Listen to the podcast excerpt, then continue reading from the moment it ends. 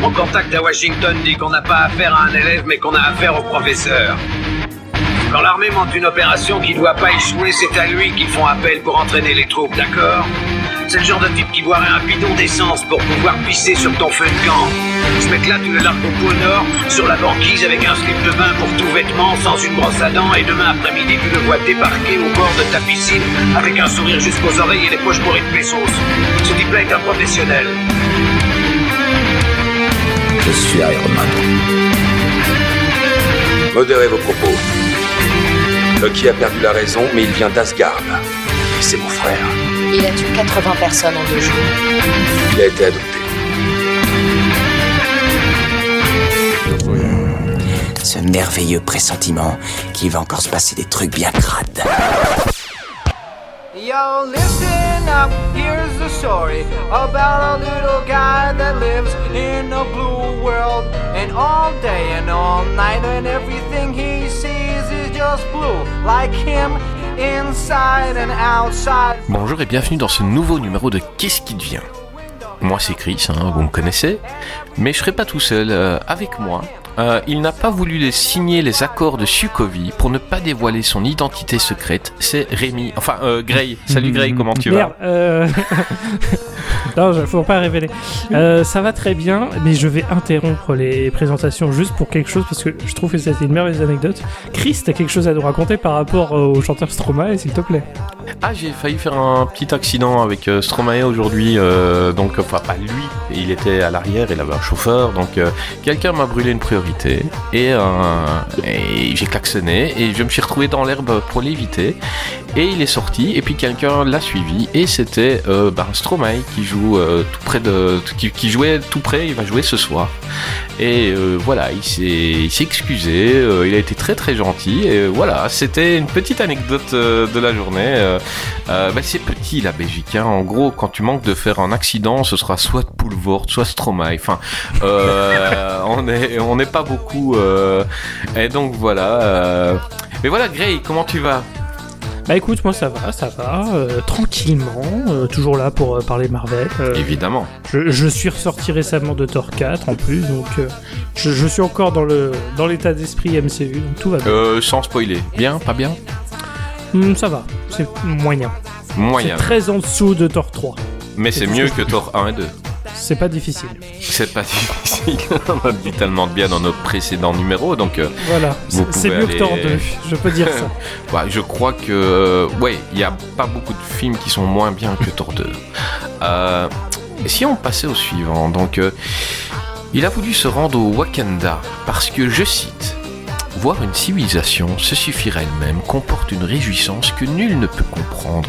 Je veux connaître la joie de découvrir un, environnement où la beauté sauvage et la technologie vont de pair pour offrir un monde merveilleux. Et les filles sont à moitié à poil, bordel C'est Gravelax. Salut Gravelax, comment tu Ah, vas? très bien, oui. Ouais, t'as très bien euh, restitué ma pensée quand j'ai 4 grammes dans, dans le sang. Donc, euh, oui, j'arrive à sortir des phrases comme ça. Euh, par contre, oui, j'interromps les présentations. Euh, tu avais une anecdote sur Chantal là-dessous Non c'est le mec qui a une anecdote sur 50 fois. Hey, j'ai rien. T'avais une anecdote avec Rocco Siffredi, je crois. euh. Je la connais pas, Chantal. C'est qui celle-là? Euh... non, j'ai pas d'anecdote. L'imitation, elle pue du Elle cul. pue, euh, plus mauvaise imitation du monde. De... C'est... Oui, exactement. Mais, je... mais je crois que c'est la première fois que j'essaie d'imiter Chantal là-dessous de ma vie. Ah bah, faut que ce soit la dernière fois. Ce sera- Non, mais là-. Je pense, je pense que c'est la là, pour, moi, pour moi, là, tu viens, tu viens de faire un très bel épisode de Séquente Clou, quoi. Donc, euh, ça, reste, ça, ça reste top. Attends, attends, on va la refaire. Tu vas dire, tu dois bien préciser que c'est Chantal Ouais, là-dessous voilà. avant, tu vois. Euh, parce que quand tout, sinon, on sait pas qui Ouais. imite. Il doit dire d'abord qui c'est. Euh, ouais, mais il y, a, il y a- il y a- il y a- il y a quelque chose à prendre avec Chantal là-dessous. Euh, donc, euh, Gravelax, c'est pas venu tout seul. T'as pris un, un de tes, un de tes protégés. Donc, euh, il est jeune, il est talentueux, mais il cherche sa place au milieu des vieux briscards, tel Peter Parker dans Civil War. Et c'est Gubi. Salut Gubi, comment tu vas? Eh ben ça va bien, je suis ravi d'être comparé à Tom Holland quand même, j'aimerais bien j'aimerais bien avoir ce niveau. Mais j'interromps les présentations parce qu'il me semble que t'as une anecdote Chris sur Jacques Higelin. Euh, Oui, oui. Bah, il est mort. Euh... C'est une très bonne anecdote. Très bonne Il est temps de le anecdote. fait décéder. Euh, oui, Eh, vous êtes chiant, hein, les gars. Après que tu lui fais. Ouais, dé- décédé tu- après que tu lui aies fait ton imitation de là-dessus. Non, mais voilà. Euh, oui, non, mais je, je, je peux pas faire une. Je peux, je peux faire pas mal d'imitation. Hein. J'ai déjà fait euh, le grand-père Simpson qui fait Hey, Gubi, qu'est-ce que tu me fais comme truc là? Il faut pas m'ennuyer. Celui-là, ça va. Celui-là, il est. celui-là, Ouais, il est- celui-là est maîtrisé, tu vois. Euh, mais, euh, Gubi, t'es qui pour les gens? Et je suis un compère de Gravelax dans le podcast Tu l'as vu. Rien que ça. Voilà, un des petits jeunes, un des petits un des jeunes qui accompagne euh, un des disciples, un jeune padawan Ouais, et tu. Du maître site euh, qui est. du qui maître est- bit. Et, Maître euh, Bit, tout à fait. Maître Bit, ok, Gravelax. Euh, euh, ben, Gubi, t'es content de venir parler de Marvel avec nous Ah bah oui, ravi d'intégrer la troupe des Avengers euh, tardivement, comme tu l'as dit, comme Bah ouais, avec, avec ton beau pyjama, quoi. ton beau pyjama Spider-Man. Ah, ça y est, ça balance déjà. On peut pas voir à l'écran, mais il a un t-shirt Spider. Non, il a un t-shirt Spider-Man très stylé, il faut le dire. euh. Dommage pour les auditeurs qui peuvent pas le voir, mais. Euh, si vous envoyez euh, plein d'euros à Qu'est-ce qui devient, on vous enverra une photo. Et si vous en avez beaucoup, on vous envoie le t-shirt. Et encore plus, on vous envoie Gubi. Euh, donc, euh, Non, mais on, on va, directement, on va euh, ouvrir, vous euh, il vient vous faire à manger, il vient nettoyer chez on vous. va ouvrir un OnlyFans, je crois. Let's go, un petit compte euh, Peter go. Porker. Euh, bon les gars, les gars, je vois un peu la liste qu'on a devant nous. Euh, je pense que par rapport à, à, à des films qu'on a fait il y a deux semaines, même si c'est vrai qu'il y avait, il y avait euh, on, on a eu les Gardiens de la Galaxie et tout, mais on a quand même eu Thor 2, euh, voilà. Euh, je crois qu'on va avoir du, du assez bon aujourd'hui. Euh, Great, t'es d'accord? Euh, globalement, il y a aucun film dans cette liste que je déteste. Ouais, c'est clair. Euh, Il y, en a- il y en a quelques-uns où, où ça va, tu vois, mais euh, le niveau est bien supérieur pour moi euh, au, au précédent numéro, en effet. Ouais, c'est clair. Ah bah écoutez, on va commencer par le premier, hein, euh, qui est euh, Tony Stark 1, euh, aussi appelé Iron Man 3. Euh, je dis Tony Stark tout simplement parce qu'on voit pas beaucoup d'Iron Man dans ce film, donc écrit et réalisé par Shane Black en 2013 avec Robert Downey Jr., Gwyneth Paltrow, Guy Pearce, euh, Ben Kingsley et Don Cheadle. Euh, ouais, j'ai pas fait une vanne Gwyneth Paltrow pour Grey. euh, C'est pas grave, à on peut pas tout le temps les faire. euh. à chaque fois, on, a- on connaît son amour pour lui. Euh, eh ben, on va demander au, bah, au nouveau venu, euh, Gubi, fais-nous un peu le résumé d'Iron Man. C'est celui que je connais le moins, c'est celui que j'ai vu il y a plus longtemps. Euh. Est-ce que j'ai le droit de m'aider d'internet du coup? Eh ben, non, on va faire un cut et on va demander à Gravelax de nous faire Nickel. le résumé d'Iron Man 3. et tu Ah, tu ne fais pas honte, Goubi, hein, merde. T'as t'as la réputation de tu l'as vu quand même derrière. Bon, Je sortirai mieux sur en gros, Enfin, euh, ré- Ouais, réputation. Ouais, il faut le dire vite, hein. Ouais, ouais, ouais. Calmons-nous. hein. non mais bon, faut, voilà, c'est les petits jeunes.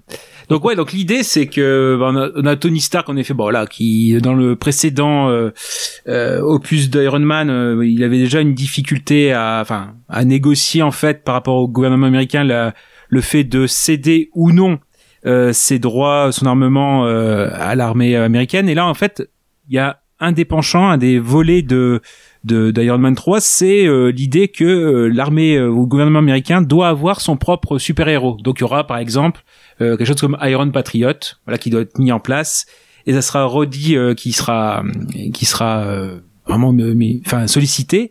Par contre, il y a un grand méchant qui arrive euh, et qui se fait connaître, hein, on peut dire que c'est un terroriste qui s'appelle donc le Mandarin et qui sème la panique dans le monde entier. Et euh, en effet, bah, on va dire euh, peu à peu Tony Stark ou Iron Man va chercher à le défier, mais il a peut-être trouvé plus fort que lui. Et encore une fois, c'est un film où on va avoir, on va le dire, beaucoup plus l'armure qui va se fêler euh, de Man et on va découvrir un peu plus le Tony Stark, l'homme qui est derrière l'armure. Euh, bon, on en reparlera, mais c'est ce qui va faire le le sel et l'intérêt, on va dire, de cet Iron Man 3. Donc, il y a plusieurs euh, enjeux comme d'habitude. Voilà, on a toujours la- cette partie armement et technologie qui est le cœur des Iron Man, plus après l'arc sur Tony Stark et le méchant du film, qui est, euh, on va dire pour pas spoiler, qui est le mandarin. Ben, bon résumé, bon résumé. Euh, moi, perso, euh, c'est mon deuxième Iron Man préféré, hein, après le 1. Mais, euh, je sais pas, c'est un, film où c'est du Shane Black, hein, donc euh, c'est un film où, où les dialogues sont hyper importants, ou tout ça, mais je suis pas un hyper fan parce que parce que moi j'aime bien les Marvel où, où, je m'amuse et je m'amuse pas tellement devant Iron Man 3. Je, je vais demander à Grace s'il s'amuse devant ce film. Eh ben moi oui beaucoup. Euh, j'aime beaucoup Iron Man 3 euh, parce que je suis assez fan de déjà je suis très fan du style de Shane Black. Euh, Ah, je kiffe Shane Black, hein. je, je suis, je suis amoureux Ouais, de ce mec, mais et je trouve que c'est un film qui aurait dû arriver avant, avant le, le 2, enfin un film... on, on s'attendait pas à ça en fait, on a un peu été cueillis à froid. C'est- pour ça que j'aime beaucoup. En fait, j'ai- j'aime bien ce film, mais je respecte plus Iron Man 3 que je ne l'aime, euh, parce qu'effectivement, en termes de film de super-héros, il donne pas vraiment ce dont on veut, euh, Mhm. mais je trouve qu'il nous donne ce dont on a besoin. Euh, surtout aujourd'hui, euh, au niveau de la phase 4, machin, avec un peu plus de recul, on se dit qu'Iron Man 3, c'est un petit peu un ovni au milieu de la phase 3, parce que c'est c'est un, c'est un changement de ton assez radical par rapport aux deux premiers Iron Man, parce qu'effectivement, Là, l'armure, c'est plus une toile de fond. C'est pas le Iron Man est très peu important dans cette histoire. C'est vraiment Tony euh, qui est le centre du truc. Et moi, c'est ce que c'est ce que j'aime en fait. Sur le moment, je me dis putain, ouais, un peu plus ennuyeux, machin. Et en fait, avec le recul maintenant, parce que bah là, ça fait presque dix ans que le film est sorti. Mhm. Euh, je trouve qu'avec le recul, il a, il a vraiment une, une identité qui lui est propre et, euh, et il se démarque des autres films de super-héros, euh, même du MCU. Et c'est pour ça que euh, maintenant, je préfère maintenant que ce que quand je l'avais regardé euh, à l'époque. Ouais, pareil. il c'est- des dialogues voilà. très bien et j'aime beaucoup aussi ce qu'ils ont fait avec le mandarin qui malheureusement a été rétroactivement euh, niqué avec euh, Shang-Chi euh, parce qu'ils ont pas assumé ils ont pas assumé d'avoir voulu faire quelque chose. Oh, c'est un comic relief dans Shang-Chi, quoi. Ah, On est d'accord, mais moi je trouve que euh, c'était un beau doigt d'honneur aux fans en fait, en disant, euh, c'est, je, trou- je trouve que les fans en ont besoin en fait. Des fois, on a besoin d'être remis un peu à notre place et pas d'être ceux qui euh, qui savent exactement où les choses vont. Euh, J'aime bien avoir quelqu'un qui a un vrai auteur qui s'est dit non, moi je vais faire ça et ça va vous surprendre. Et ben on a été surpris. Alors effectivement, on a l'intérêt qui a gueulé, oh le mandarin, il a été niqué machin. Mais je veux dire, enfin le, le mandarin. Non, non, euh, l'idée du mandarin, les elle est comics, géniale. bah oui, moi j'ai trouvé ça, moi j'ai trouvé ça génial et j'ai trouvé ça dommage qu'ils soient revenus en arrière dans Shang-Chi avec un vrai mandarin. Moi j'aurais Mhm. voulu que ce soit jusqu'au bout quoi. Donc euh, Ouais, je- il y a beaucoup de bonnes les... choses. Après il y a des pour les gens qui il- l'ont pas vu, c'est un le mandarin, c'est un personnage hyper charismatique qui fait flipper avec des vidéos, euh, euh, ouais, des vidéos comme on en reçoit de, de, de terroristes et et en fait c'est un acteur quoi qui est excellemment joué par Ben Kingsley, on Mhm. est d'accord. Tout à fait. Je pense qu'il a dû prendre bien son pied sur ce film. Ah, il s'est Mais, il s'est amusé. euh, Et ça, tu vois, c'est une bonne chose. Après, le problème que j'ai, c'est, ok, l'idée est bonne, euh, mais derrière, euh, Guy Pearce en méchant, bah, je trouve à chier, quoi. Ouais. En fait, l'idée d'avoir remplacé, c'est cool, mais pour me filer un mec qui crache du feu avec des tatouages euh, tribaux euh, sur, le, sur la poitrine, j'avais pas besoin de ça. Euh, pareil, Iron Pat, tout le délire Iron Patriot et tout le côté de l'armée, c'est très très bien sur le papier, mais je trouve que dans l'exécution, c'est pas bien utilisé du tout. Mhm. Euh, parce qu'à la fin, on utilise l'armure pour protéger le président, machin. Mais euh, dire, tu laisses War Machine ou mettre Iron Patriot, on s'en fout quoi. Enfin, vraiment, c'est c'est rien en vrai. C'est ils nous vendent ça comme un changement. C'est c'est rien, c'est du vent. Donc euh, Voilà, moi ce que je lui reproche à celui-là, euh, ce que je reproche c'est les enjeux, je les trouve pas assez grands par rapport à ce que devient Marvel. Donc Marvel est en train de, de devenir monstrueux, on se tape les Gardiens de la Galaxie, on a on, on utilise du Thanos. Et et là je trouve que les enjeux sont euh, sont trop petits par rapport euh, à ce que Iron Man est en train de devenir euh, dans dans les films. Et mais j'aime bien le film, franchement j'aime ce film Je peux tu vois. comprendre, mais moi j'aime bien que ça soit pas toujours des menaces cosmiques ou des menaces. Ah, mais bien sûr. Euh, je- Par bien exemple, sûr. les meilleures séries Marvel, c'est genre euh, Daredevil, tu vois. La Mhm. menace, c'était quoi euh, Qu'un mec de la pègre, il règne sur un quartier de New York. Enfin, c'est Ouais, dalle, non, non, non, c'est plus par Mais rapport au ciné, euh, au ciné popcorn, tu vois. Donc j'aime le film. Ouais, ouais, bien sûr. Euh, maintenant, euh, Marvel était en train de devenir, on, on, on se tape du Thor, on se tape des trucs comme ça. Et, et, et là, tu te dis que tu te dis que t'as as des héros Marvel qui ont réglé le problème euh, vite fait. Euh, et et puis, euh, comme je l'ai dit dans un précédent épisode, autant, enfin, vraiment, je, je, je kiffe, euh, je kiffe l'univers Marvel, mais je déteste quand on retire les pouvoirs à un perso. Et, là, qu'il n'ait plus son armure, euh, c'est quelque chose que j'aime pas parce que ils, ils y ont eu tous, à part Captain, je crois, mais ils y ont eu tous droit, quoi. Ben, voilà, pendant un épisode, t'as plus tes pouvoirs. Qu'est-ce que tu vas faire? L'homme doit être plus fort que les pouvoirs. Après, c'est un schéma classique du héros un- pour montrer c'est un schéma euh, machin. voilà, il faut à- une quête, tu vois. Mais à partir du moment où tu... Mais, mais c'était même avant Marvel, hein, je veux dire, on a eu ça dans les Spider-Man de Sam Raimi, tu Ah vois. oui, non, mais bien sûr. Euh, mais à partir du moment où tu sais qu'à un moment ça va arriver, bah, ça ne surprend pas, tu vois. Et, et, bah, pourquoi ne pas surprendre en, en lui laissant ses pouvoirs, point. Et, et là, c'est à chaque fois, euh, t'as, un- moment où le gars il a plus de pouvoir, où il a plus son armure, ouais. Et je crois qu'il y a que le Captain qui a, pas eu droit à ça, et, et, tant mieux. Euh, mais euh, ça m'ennuie un peu, quoi. Mais belle performance de, Robert Downey Jr. Euh, qui, qui, qui s'est donné à fond. Il kiffe son perso de, de Tony Stark et, et ça se sent, quoi. Euh, Gravelax, t'es d'accord avec ça Pas d'accord Si si, enfin le sur le fait que Iron Man 3, il a vraiment une place euh, à part et euh, il faut l'accepter et on va dire que il y a certaines choses quand même qui sont imparfaites, on, on pourra y revenir dessus, mais euh, pour un Marvel, souvent on, on dit souvent des Marvel, voilà, c'est une recette, c'est balisé, le chemin est balisé, on, on voit à peu près où ça va aller. Là, pour la première fois, on sort un petit peu des sentiers battus. Euh, c'est même Kevin Feige euh, qui, qui reconnaît à Sean Black de, de dire bah ça fait du bien de bousculer parfois les fans et de pas euh, aller euh, euh, dans, là où ils attendent de, de, de, de- livrer autre chose. Donc c'est plutôt euh, plutôt correct. Euh, on, on pareil, c'est, c'est- il va vraiment à l'en- à l'envers et à l'encontre de tout ce qu'on a d'habitude euh, comme grief vis-à-vis des Marvel. Le fait de dire même quand il y a un auteur, on le, il est muselé, il ne peut pas mettre sa patte. Bah là, c'est quand même, on sent indirectement quand même que c'est quand même un, fi- un film de Sean Black. Faut rappeler que Sean Black aussi, il venait, euh, je l'avais dit, euh, quand on avait fait Iron Man 2, mais c'était aussi le cas peut-être pour le premier Iron Man, il venait en script doctor ou du moins en conseiller de John Favreau euh, qui venait prendre conseil auprès lui pour certaines scènes, donc il était assez légitime. Pareil, euh, comme on dit d'habitude, avec on avait dit avec euh, Justin Theroux pour le enfin qui était scénariste d'Iron Man 2. Là aussi, on a la connexion avec Robert, Jun- Robert Downey Jr. puisque Sean Black, bah, on connaît forcément son euh, son lien avec Kiss Kiss Bang Bang, euh, Bang Bang, euh, qui c'est Kiss Bang c'est autre chose. Mais euh, donc forcément, qui a amené euh, Sean Black sur le sur, le projet, donc c'est plutôt plutôt normal et on va dire ça, ça donne plus d'humanité à et euh, de sincérité à ce à ce long métrage. Donc en fait, il faut accepter ses imperfections, mais euh, lui reconnaître quand même une certaine personnalité à ce film-là. Donc encore une fois, dans euh, et, et je, et je vois tes griefs, Chris, sur le fait que tu ne t'amuses pas beaucoup sur ce film, mais tu apprécies ses qualités. Bah, c'est le fait, par exemple, c'est vrai que là, on est au plus près de l'humanité de Tony Stark et euh, même au près. m- m- Mais Vas-y. écoute, je, je, je te coupe une seconde pour te dire, euh, regarde, je vais, je vais pas le couper comme ça, les gens comprendront. Euh, Gubi l'a vu il y a un petit temps, il s'en rappelle Hmm. pas beaucoup. Alors que euh, il aurait vu euh, n'importe quel Marvel il y a 4 ans, il pouvait te faire le Hmm. résumé, tu vois. Et Iron Man 3 euh, Après, est un film presque Alors attendez, je veux quand même euh, soulever la théorie que est peut-être très con. hein. Ah, c'est possible aussi. Peut-être que a une mémoire de poisson rouge. Mais en voilà, fait, euh, non. personne. hein. Non, non, mais tu, tu sais quoi? J'a- J'avais vu Iron Man 3 euh, au ciné. Euh, je l'ai revu, je crois, trois ans après. Et je me, j'avais oublié quasi tout.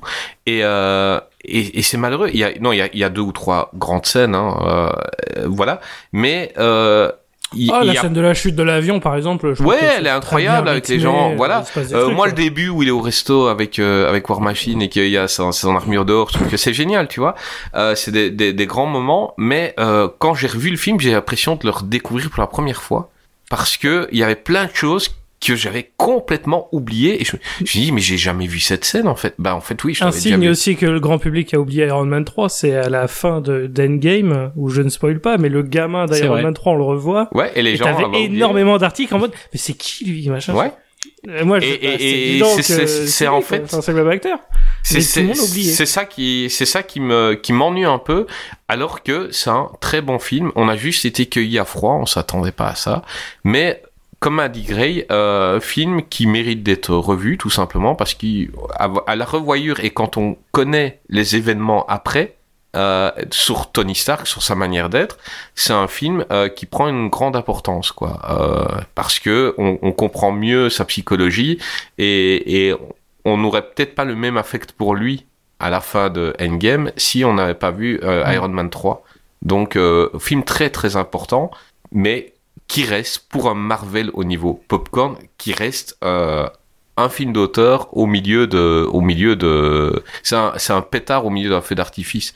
Un bon pétard, mais euh, on se rappelle des feux d'artifice. Enfin, vas-y, continue. C'est mon avis, Ouais. hein, perso.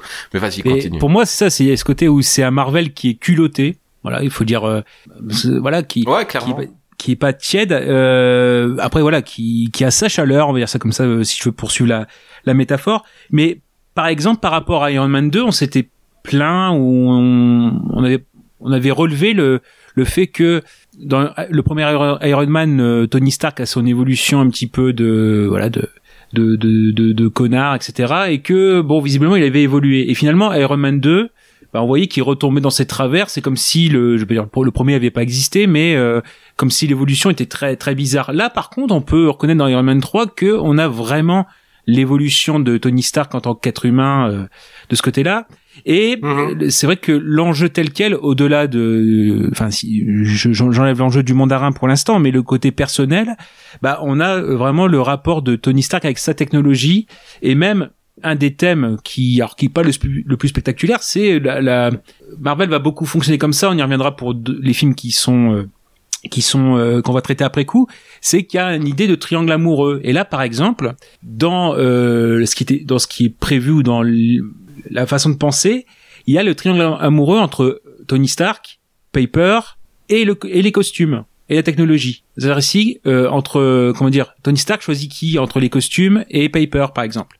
Donc il y a, il y a, il y a ce- cet enjeu ou ce triangle amoureux qui, voilà, qui pour un film de super-héros, c'est pas non plus euh, ce qui nous attire le plus. Euh, voilà, on est plus dans l'action ou des choses comme ça. Bon après, même si on verra Pi- Piper va prendre le costume aussi. euh, bon, il y a, y a des petites choses comme ça qui sont plutôt. Enfin, elle est enfin dans le cœur de l'action. C'est plus euh, une euh, une femme à sauver quoi. Elle fait partie de l'action. C'est littéralement, euh, enfin d'ailleurs, spoiler, c'est là aussi on voit un peu le style de Shane Black avec un côté Hmm. très euh, pied de nez. C'est C'est elle ça. qui sauve, euh, celle qui sauve le, ça. le jour à la fin, C'est ça. hein, euh, clairement. Et non, après moi pour pour ce, fi- pour ce film-là, après je je trouve qu'il il, il évite quand même quelques écueils et hum, quelques parties en fait qui qui auraient pu être des obstacles. Faut rappeler que pour euh, ce film-là de Marvel, c'est le premier à être distribué par Disney quand Disney a racheté Marvel. Euh, qui a une coproduction avec la Chine, donc il y a euh, notamment un, un cut différent pour la Chine avec euh, des scènes avec des acteurs asiatiques euh, où c'est allongé, etc. Et euh, il y a l'écueil aussi du Comment ils ont allongé des asiatiques je, je, je dis pas, je. Ils les ont mis, ils les, ils les ont mis sur un lit et ils ont filmé en grand plan. Ok. Ils ont C'est très impressionnant. Mais c'est- pas encore le plus impressionnant. Mais c'est vrai que le marché chinois, on le voit surtout dans, ça on en avait pas parlé, mais sur Avengers, Mm. l'ère d'Ultron. Euh, C'est là où on voit la plus grosse différence, c'est qu'ils avaient ajouté tout le truc de l'opération. Enfin, là, il y avait tout le truc de l'opération dans Mm. Iron Man 3. Mais dans le 2, t'avais aussi tout le truc de la, la scientifique Oui. euh, chinoise qui était utilisée pour la création Oui. de vision, machin. Mm. C'est Ah, là moi- qu'on voit que le marché chinois commence à vraiment à Moi, mettre j'ai surtout vu, euh, j'ai surtout vu dans. Shang-Chi. Euh, Oui, vraiment, je me demande bien pourquoi. vraiment, enfin, c'est des petits trucs, mais là, tu t'es dit, euh, ouais, on va essayer de toucher le marché asiatique, tu vois. Qu'est-ce qui t'a fait dire ça, je, je, je, je sais pas, il y a vraiment des petites, euh, voilà, des, des, des petits détails. Et, euh, Trop subtil pour moi, je pense. Ouais, c'est- ça doit être super subtil. J'ai envie de poser une question à Gubi. Si t'as fini, Gravelax, si t'as encore à dire, Euh, non, continue, non, mais- non. C'est, on va dire aux gens, hein, c'est ta dernière ouais. émission de l'année, donc aujourd'hui c'est ton Non, non, mais c'était aussi éviter l'écueil justement raciste du, du mandarin sur lequel on aurait pu tomber parce que il y a toujours cette histoire de la représentation. Est-ce que Ben Kingsley, bah déjà c'était à l'époque de Gandhi, on lui demandait euh, si euh, s'il était légitime. Bon, on a vu qu'avec euh, sa, sa parentalité ou son arbre généalogique, il avait quand même des racines indiennes, donc pour Gandhi c'était légitime. Mais en fait, c'est que le, le mandarin en lui-même, c'est juste, en effet, ils ont inspiré ça, c'est-à-dire c'est un surnom, c'est-à-dire que par exemple, il est très attaché à l'art de la guerre de euh, Sun Tzu par exemple, c'est plus ce côté-là. Donc ce qui fait que le personnage, ça fait euh, dans les références, c'est plutôt Colonel Kurtz de Apocalypse Now. Euh, mais bon, ça c'est sur l'i- l'idée. Mais ce qui fait qu'ils ont ils ont ils sont sortis de l'écueil raciste qu'aurait pu euh, euh, qu'on aurait pu facilement euh, lui attribuer. Et non, pour moi, c'est Oui, et qui était dans les Bah voilà. hein, d'ailleurs, faut le dire. hein, les mandarins dans les années 70, c'était Fu Manchu, quoi, le délire. Mmh, hein, tout à fait. C'est, pour ça que c'est très, moi je trouve ça, moi aussi je trouvais ça que c'est très bien qu'ils aient fait, oh, on n'a pas eu un vieux chinois, machin, c'est Mmh. pas plus mal, en vrai, parce que, euh, ça, ça aurait été assez gênant, en vrai, si on avait eu, euh, enfin, je sais pas, je, je sais pas quel acteur on aurait pu penser, tu vois, mais n'importe quel, Mais, euh, euh, on parle du on mandarin. prendre le chinois classique, tu vois, mais. Ouais, c'est vrai. euh, Wong, tu mets James Wong et voilà, tu fais, mais ouais, mais bon, c'est trop facile. Ils auraient dû mettre le, C'est mettre bien. le mec qu'on voit dans tous les films des années 90, là, qui a, qui a ses longs cheveux, sa moustache et qui a toujours des machettes et qu'on voit dans mais tous les films. Comment il s'appelle ce mec-là? Euh, On le voit dans Ah, Jack non. Burton, on le voit dans Piège en haute mer, on le voit dans tous les films. Et, et ce mec-là, dès que tu le vois, tu- on le voit même dans Godzilla, quoi, au tout début.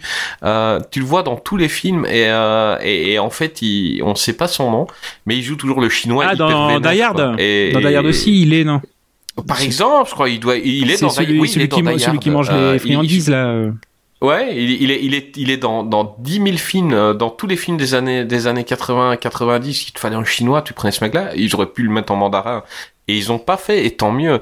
Mais j'avais posé une question à Gubi, euh, on, on va tous y répondre après, mais, euh, est-ce que Tony Stark, pour toi, a eu, et je parle de Tony Stark, euh, euh, Robert Downey Jr., a eu des, des méchants à sa mesure, euh, parce que dans Thor, t'as, de- t'as un Loki, Absolument pas. euh, dans Captain dans dans Captain America, tu as t'as t'as, t'as Crâne Rouge, tu as et je trouve que Tony Stark, euh, c'est les tous les méchants des trois films, il y a aucun qui est qui est bon. Ah ouais, c'est clair. euh, Déjà, euh, bah, pour dire en fait, le, moi Marvel, il y a encore un an, je connaissais quasiment pas. J'ai pas du tout suivi euh, le mouvement euh, en marche. En fait, moi, j'ai, c'est juste avant la sortie de Shang-Chi l'année dernière que j'ai vraiment rattrapé presque l'intégralité des Marvel, donc y compris les Iron Man, je les avais jamais vus avant. Donc je me suis tapé les trois à la suite l'année dernière. Je me souviens à peine du méchant du premier, à vrai dire. Je ne sais même plus qui est le méchant du premier film. Obadiah Stane euh, qui joue Iron Monger. Ouais, c'est, Ouais. Iron Euh, Man. je me rappelle que- très vaguement. C'est un un- gros Iron Man. Dans, dans le 1, c'est marrant parce Oui, qu'Iron. Man est super intelligent, tu vois, Tony Stark qui te fait une super armure et tout. Et puis, euh, bah, il y a le méchant et on dit, ouais, mon armure, elle est plus rapide, elle est plus résistante, elle est plus forte. Elle est plus... pour- pour- pourquoi, comment ça se fait que le mec, il a fait une meilleure alors que c'est censé être euh, Tony Stark le plus, plus intelligent du monde, mais bon, passons. Mm. Ouais, puis dans le 2, c'est... Mais du Voilà. coup, le- je me rappelle un peu du- effectivement du méchant du 2, mais vraiment parce que c'est Mickey Rourke et que voilà et, et que euh, avec la gueule qu'il a, on s'en rappelle forcément. Mais sinon, le, en termes de qualité d'écriture, ouais, le méchant, il est vraiment vraiment pas terrible. Et, et dans le 3, bon, bah, pareil. Alors Guy Pierce, c'est vrai que je sais plus lequel de vous trois le disait tout à l'heure, mais il est en roue libre. C'est c'est une catastrophe. Quand on voit justement la, la qualité d'acting dans ce film de Robert Downey Jr., de, de, de, de tout le monde en fait, de tout le reste du casting, euh, Ben Kingsley, même Gwyneth Paltrow, et quand on voit euh, Guy Pearce dans le film, Là, j'aurais tellement le- voulu le voir avec un, un adversaire à la hauteur d'un Tom Hiddleston, quoi. Et pour avoir un, un duel d'acteurs, Bah en oui. plus d'avoir un duel de super-héros, tu vois. Avoir un, pour, comme je disais il y, a- il y a deux semaines, euh, la, pour moi, une des meilleures scènes de tous les Marvel, c'est, c'est la rencontre entre Tom Hiddleston et, et Robert Downey Jr. Euh, je, je kiffe cette scène. Le duel entre les deux, euh, vu que tous les deux ont tendance à bouffer la caméra de, et, et à, à bouffer les autres acteurs. Et là, il y a aucun qui bouffe l'autre. Ils sont tous les deux au top. Et, Pour moi, le plus gros méchant de Iron Man, c'est Thanos finalement. Ouais. Sur, euh, sur notamment Infinity War. Enfin, vraiment le euh, la, la grande confrontation de ce film, c'est Ah, Iron ouais, Man contre exactement, Thanos. exactement. en fait, pour moi, le gros problème d'Iron Man dans le MCU, c'est que pour avoir un, un bon adversaire face à Iron Man, il faut regarder les films collectifs, les, Oui, les c'est ça. Avengers. C'est- un voilà. problème. Ouais, ouais, tu t'arrêtes, tu t'arrêtes super vite en fait. Mais c'est super dur de Livre que l'information.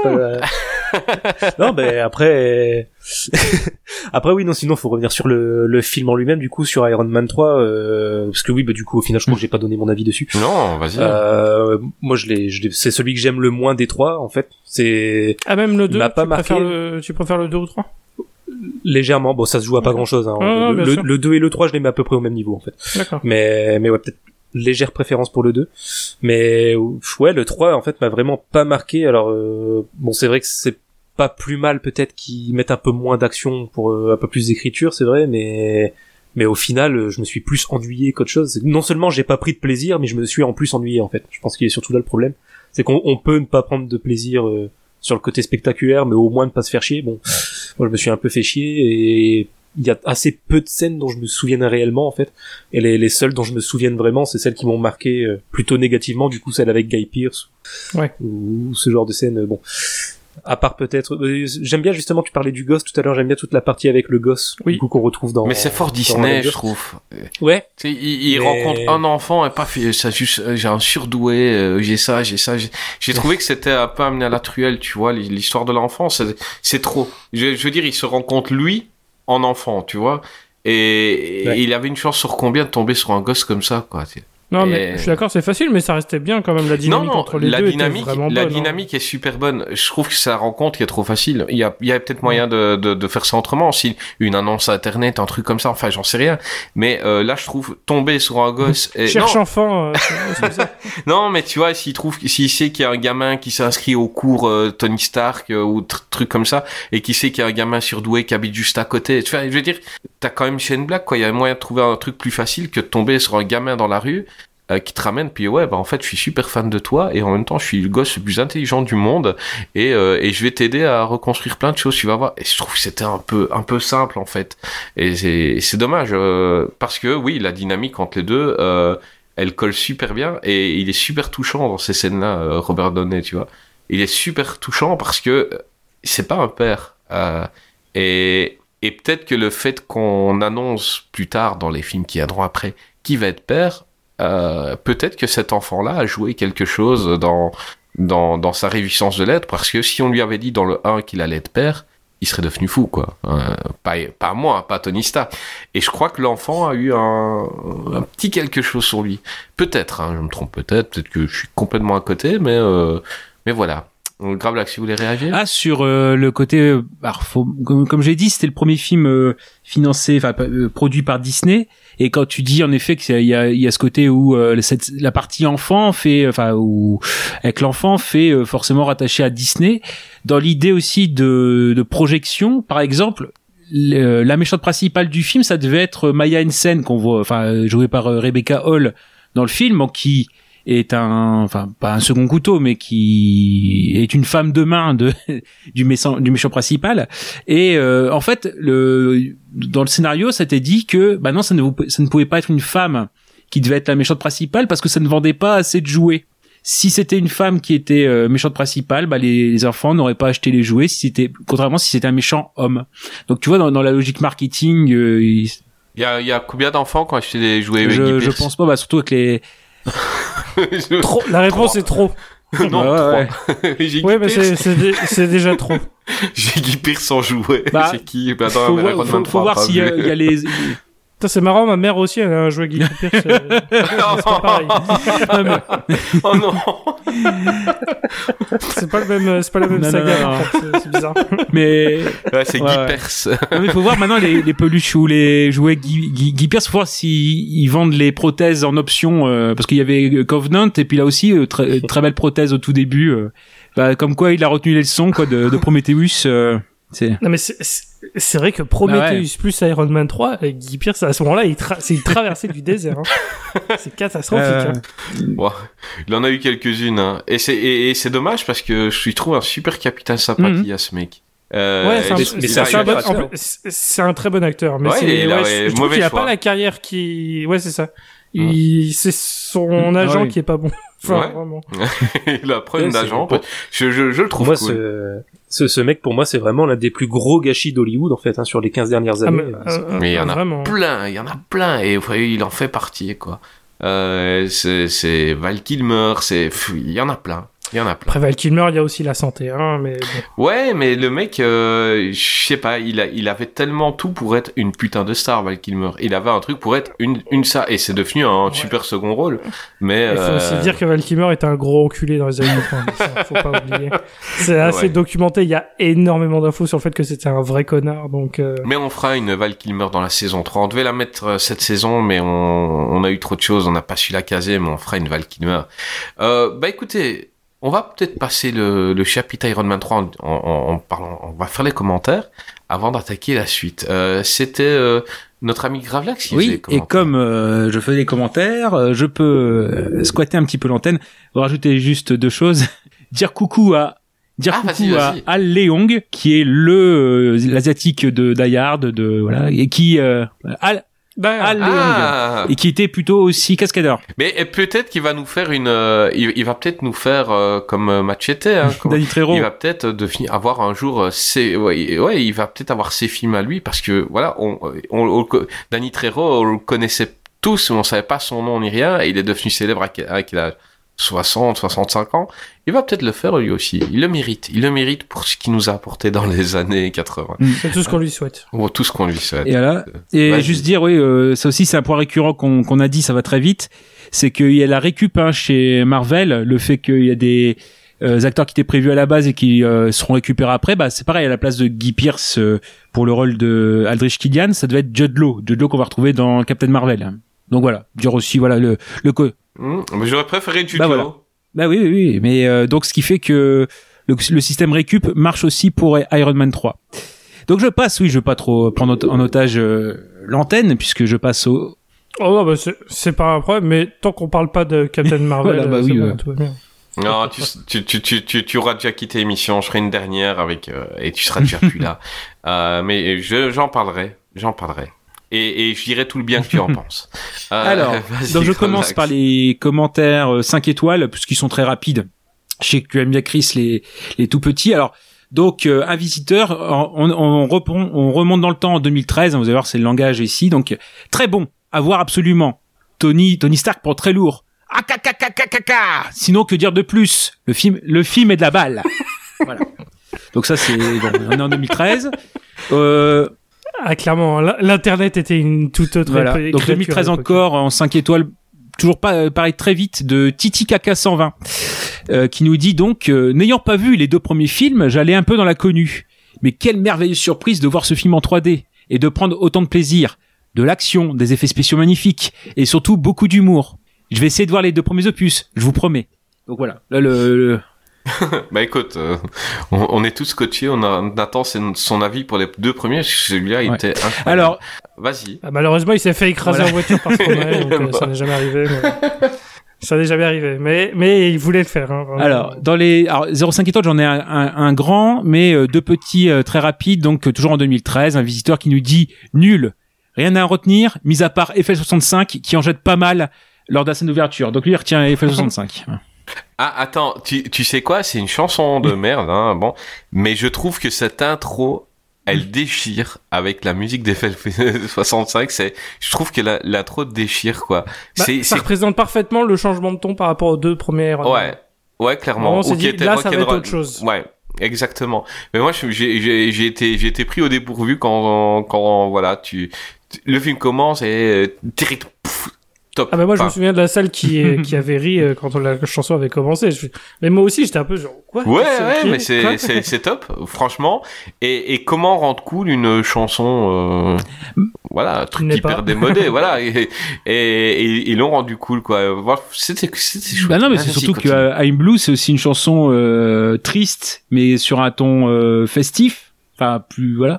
Mais c'est oui pour Mhm. quelqu'un qui est. Enfin, quand on écoute les paroles. C'est un peu comme le bonhomme en oui, voilà, mouche, absolument. C'est tout à fait la même, exactement la même chose.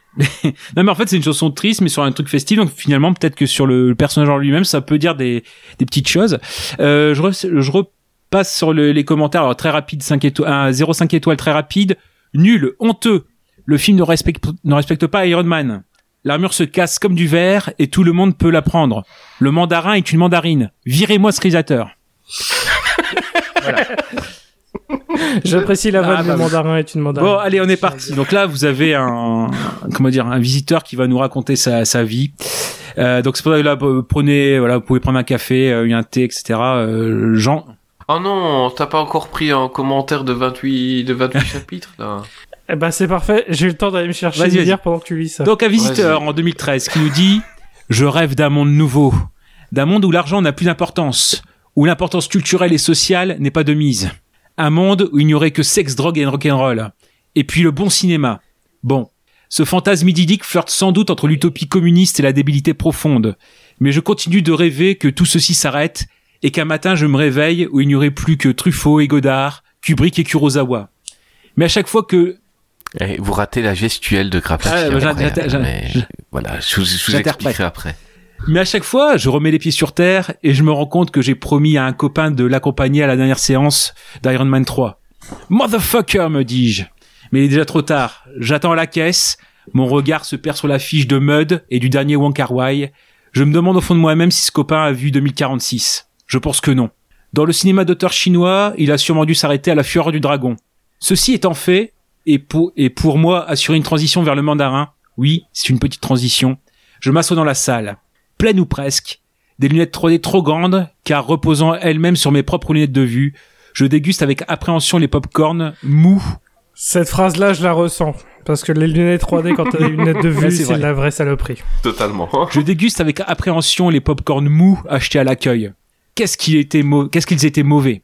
Les bandes annonces, on passe de Haribo à Danny Boyle, puis de café à Evil Dead. J'ai peur. Mes doigts tremblent. Les deux premiers étaient des bouses immondes. Il ne me reste plus qu'une seule possibilité. Fuir en courant, oublier cet ami ignorant et vivre en ermite dans le Larzac. Mais me refusant de faire preuve de pleutrerie, je reste, fidèle à mon dieu Conan le barbare. Les lumières s'éteignent, les logos des producteurs, la voix française de Robert Downey Jr. Ça y est, j'y j'y suis. La troisième purge de la saga que je me farcis au cinéma. Deux heures après, le film est terminé. J'ai vomi.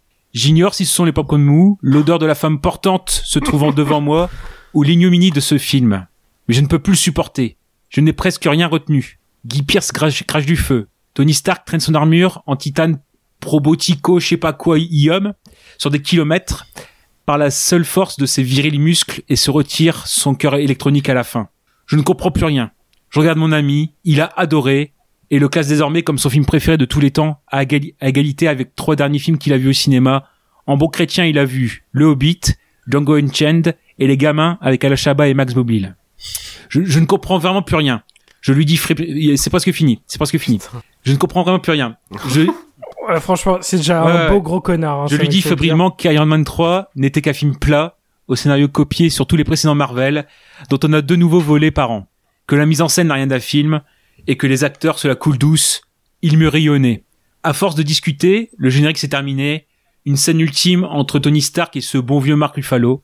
Je crois d'abord regarder Zodiac. Je souris. Ça, c'était un bon film. Par curiosité, je me tourne vers mon ami, je lui dis, tu as vu Zodiac? Il réfléchit. Visiblement, il ne sait pas si je parle de Senseiya ou de Clark Kane et Francis Huster. Je lui réexplique le pitch. Pouah, c'est de la merde, je me suis fait chier. Le cinéma est vraiment un art étrange. Voilà. Pouah. Mais quelle prétention, le mec qui renifle ses paix, quoi, c'est terrible. Ah ouais, Il putain, veut le... faire qu'il- croire qu'il a de la culture, il ira ici ce Ah, machin, mais va se faire enculer, quoi. Enfin, le vraiment. gars, il mettrait 10 minutes à t'expliquer comment il a été pissé. quoi. voilà. Ah non, non, non, C'est Non, puis en plus, quel mauvais ami. Le mec, tu vas voir au cinéma avec un pote et après tu juges ses goûts. Mais quel fils de... Ce qui est quand même vachement fort. Attends, c'est qui? Redis-moi le pseudo. non, c'est un ouais, redis-moi le un pseudo de ce mec. Eh ben, je sais, si tu nous écoutes, mec. Ce qui est vachement fort, c'est que sur, Euh, sur je- 5 eh, minutes d'avis, il y a 30 secondes d'avis vraiment sur euh, Iron Man et 4 minutes 30 sur sa vie à Mais lui. oui, il parle du popcorn. euh, Qu'est-ce qu'on en a branlé Le Ça, popcorn était la, mou. la Ah femme, ouais, la femme en face, elle puait, voilà, donc euh, ouais, c'est c'est sympa quoi. c'est ça. Le, euh, son pote a pas vu Zodiac, euh, bah c'est pas grave. euh. Bon, ok, oui, Zodiac c'est trop trop bien, mais Et- mais j'aime bien, euh. J'ai vomi les pommes. Genre... oui, non, mais c'est ça. Franchement, si c'est ce film-là qui t'a fait vomir, c'est que t'as rien vu de mauvais Non, c'est de la la vie, prétention, c'est genre... euh, Bah oui, je... oui. je ne peux pas voir ça, moi. Je, Euh, je ne regarde que du film d'auteur, très cher. C'est un, un connard, Donc, voilà, un connard. donc je me suis, je me suis permis, comme voilà. c'était ma dernière, je me suis permis un avis assez, assez long. Voilà. Ouais, la vie d'un connard. euh, on attaque la suite, les gars. Oui. Yes. Euh, bah, on va passer à la suite. hein. Donc, euh, en 2016, Anthony et Joe Russo euh, rentrent dans le MCU et ils nous proposent un film Captain America Civil War ou Capitaine America La guerre civile au Québec euh, avec euh, Chris Evans, euh, Sébastien Stan, Anthony Mackie, Elisabeth Olsen, Jérémy Renner, Paul Rudd, Robert Downey Jr., Scarlett Johansson, Chadwick Boseman, Don Cheadle, Paul Bettany, Tom Holland, Daniel Brune et Franck Griot. Euh, quel casting C'est Avenger... Euh, Avenger... 2.5. Ouais, 2.5. Hein. Il te manque Thor et il te manque Hulk, mais euh, ils sont quasi tous là. Euh... Ah, mais moi j'aime bien Civil War. J'aime bien Civil War. Je, je préfère de loin le comics. Euh, mais je me suis marré devant euh, devant Civil War. Euh, bah, on va demander à à bah à de nous faire le résumé de ces films. Captain America Civil War. Euh, donc, ben, le- les Avengers, en gros, euh, je vais essayer de la faire rapide, sont divisés en deux clans, et plus ou moins le clan Tony Stark et le clan Steve Rogers sont totalement en désaccord parce que euh, des histoires de politique, euh, voilà, les, les Avengers euh, ne font plus l'unanimité aux États-Unis, euh, dans le monde en général, euh, de toute façon. Donc, euh, il y a je, je ne sais plus lequel des deux, mais en gros, il y a un des deux clans, euh, que ce soit celui de Tony Stark ou de Steve Rogers, qui qui est pour euh, comment dire, pour euh, passer un accord avec le gouvernement, et l'autre clan, du coup, qui est totalement contre. Et ça va de bataille euh, en milieu de film ou aux trois quarts du film, du coup, entre les deux équipes. Et, Voilà. et voilà. Et c'est le film Euh. qui introduit accessoirement Spider-Man, Tom Holland dans le MCU. Oh, il n'y a pas que Spider-Man, Et- il y a et Black Panther aussi. Et Black Panther, exactement. Ouais. Euh, bah moi, ce film-là, ce film-là, je, je sais pas si vous avez... Qui a lu le comics, euh, Civil War Grey. Euh, T'as préféré le comics ou, ou le Euh, film? C'est bizarre. En fait, j'aime bien le sur le papier, j'aime bien l'idée, euh, mais dans l'exécution, je trouve que Civil War le comics est pas très intéressant. Il y a des bonnes choses, Mhm. mais euh, disons que mon arc préféré dans Civil War, c'est l'arc de Wolverine. je trouve que c'est celui qui m'intéresse Bah le oui. plus. Euh, le reste, l'histoire principale, je trouve que c'est assez anecdotique. Euh, mais après, ça a été un énorme carton, faut le dire. Civil War, c'est peut-être le crossover le plus connu, euh, l'un des plus connus pour les lecteurs des comics, Mhm. euh, au point où c'est un des seuls qui a eu une suite. On a littéralement un Civil War 2, qui est une autre histoire, mais qui reprend le même euh, le même principe de base avec des nouveaux acteurs. Et bien sûr, parce que là, c'est Iron Man contre Captain Marvel, euh, mais le principe est là, quoi. C'est un truc qui a bien marché. Et le film. Euh, pareil, je trouve que sur le papier c'est une très bonne idée. Euh, dans l'exécution, il y a des trucs à redire et euh, il y a, je, je ressens, enfin c'est- bizarre parce que c'est c'est des films qui ont coûté des centaines de millions de dollars, mais mais je ressens un manque de moyens euh, et de un manque de d'investissement euh, au niveau créatif, euh, notamment sur la bataille finale, ça on en reparlera, mais la bataille dans l'aéroport, vraiment, je dis, putain les gars, vous- on, on a un truc sur le papier, ce qui est génial, et c'est juste au milieu d'un aéroport où il y a personne, quoi. Je- Mhm. c'est, je, sais pas, c'est, comme si t'avais, je, enfin, je, je, je vois, je vois imaginer, t'as un film avec, euh, bah ça, ça me fait penser un peu à Red Notice, tu vois, qui est un autre film, mais c'est un peu le même principe. C'est, t'as Ryan Reynolds, t'as Gal Gadot, t'as The Rock, et bah tous les effets spéciaux sont dégueulasses, c'est des écrans verts euh, qui sont tout pétés, on le voit. Et bah là, Civil War, j'ai un peu ça, tu vois, c'est sur le papier, c'est trop bien, et le casting génial, on en reparlera. Et j'aime beaucoup le film, hein, je, je critique pas, c'est vraiment juste, euh, c'est la petite bête, histoire de dire quoi, histoire de pas être dithyrambique. Mais euh, voir tout ce casting euh, dans un pauvre euh, aéroport vide tout pourri, au milieu Mhm. de nulle part, je dis putain, c'est c'est con quoi. Le parking d'Auchan, comme tout le monde dit. euh. Oui, c'est ça, tu vois, c'est c'est c'est- du coup c'est un peu dommage quoi. C'est peut-être peu un parti pris pour euh, pour que la bataille soit claire, parce que la bataille autant c'est vide autour, mais moi je la trouve, euh, ouais, je la trouve super claire la bataille. Ah, elle est très très visible, très bien réalisée, euh, ce qui, ce qui est toujours un exercice dangereux quand t'as beaucoup d'acteurs différents. Enfin, Mhm. et je parle pas d'acteurs le métier, je parle d'acteurs de personnages bougeant dans la scène. Mhm. Et je trouve qu'ils s'en sortent extrêmement bien. Rousseau, ben d'ailleurs, euh, c'est pas pour rien que c'est eux qui ont géré euh, Infinity War et Endgame. Hein, je veux dire, la bataille finale d'Endgame, il y a encore plus de personnages. Et pareil, ça reste très visible. En vrai, je, je pense qu'ils ont, ils maîtrisent très très bien cet exercice-là, euh, les, les frères Rousseau. Ouais, bataille finale vraiment vraiment sympa parce que il y a une bataille mais sans haine, mais en même temps il faut gagner. Enfin moi c'est une bataille que je trouve euh, assez cool, mais il y a C'est pas ma quelques bataille préférée du film. Non, non, non, mais moi, ce que j'aime dans ce film, euh, ce que j'aime dans ce film, alors que c'est Monsieur Lambda et c'est le méchant. Moi, je le trouve, je trouve que Le baron Mhm. Zemo. pour, euh, le qui- baron Zemo, euh, qui, bah, c'est pas du tout le même que dans dans les comics euh, Marvel.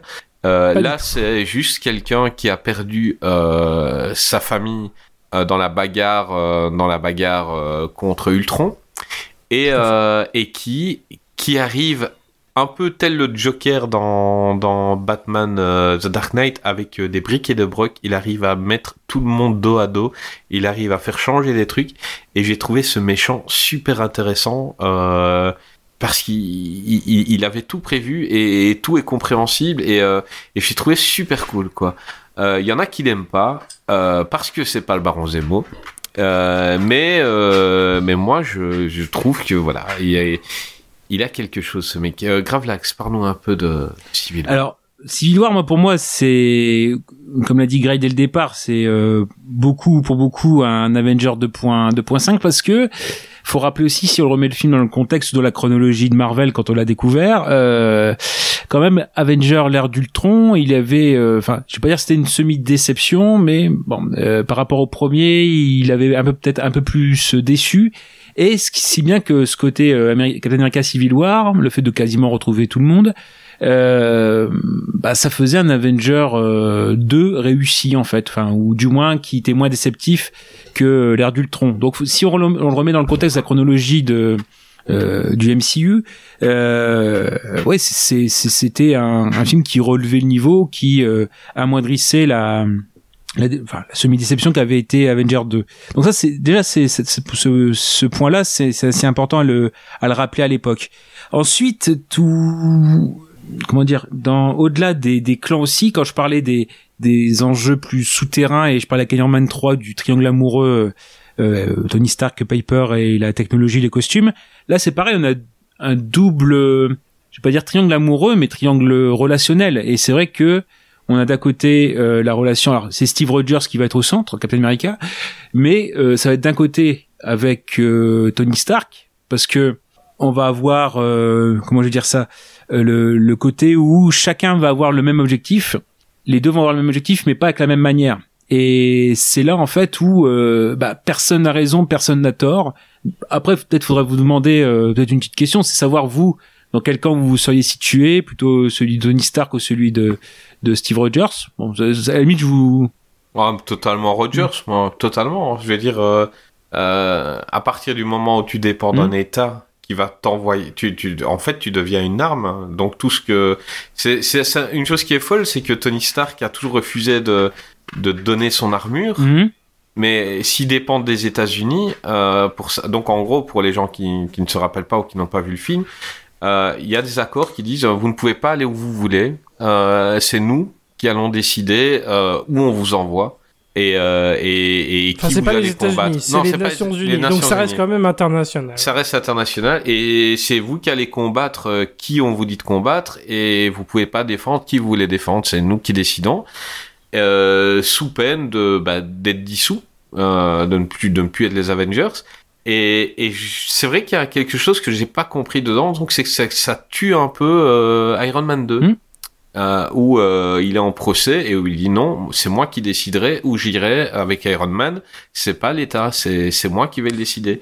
Euh, Gray, Ça, c'est intéressant ce que tu dis parce que pour moi, la phase 3 elle tue le personnage d'Iron Man et je- Euh, spoiler, et le tue aussi directement, mais et il tue aussi. et Il y a un pro- j'ai un énorme problème avec l'écriture de la phase 3 sur le personnage d'Iron Man euh, parce que justement, je suis tout à fait électeur avec toi. Là, sa décision pour moi, elle est en totale contradiction avec ce qu'il avait. Et après, on ira plus loin quand on parlera d'Endgame, euh, mais euh, moi, la- le sort de Tony euh, sur la bataille à Endgame, je trouve que c'est l'antithèse même du personnage. Mhm. Et enfin, sur ce qu'on a, ce qui, ce qui a été installé sur lui. Et c'est un des plus gros problèmes que j'ai avec le MCU. Ah. C'est un petit détail, hein. Mais je trouve que c'est l'antithèse complète du truc. Attention que dans le 1, il a eu de la chance, mais il se sacrifie aussi. Hein.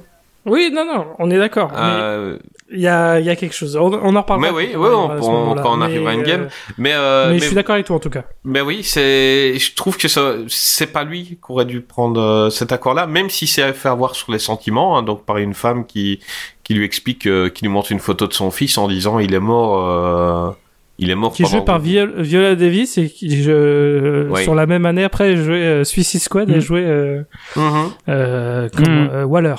Ouais. Donc c'est intéressant d'avoir en fouteuse de merde euh, côté. DC et Marvel à peut-être 6 mois d'intervalle. tu fais, Ah, c'est c'est bizarre.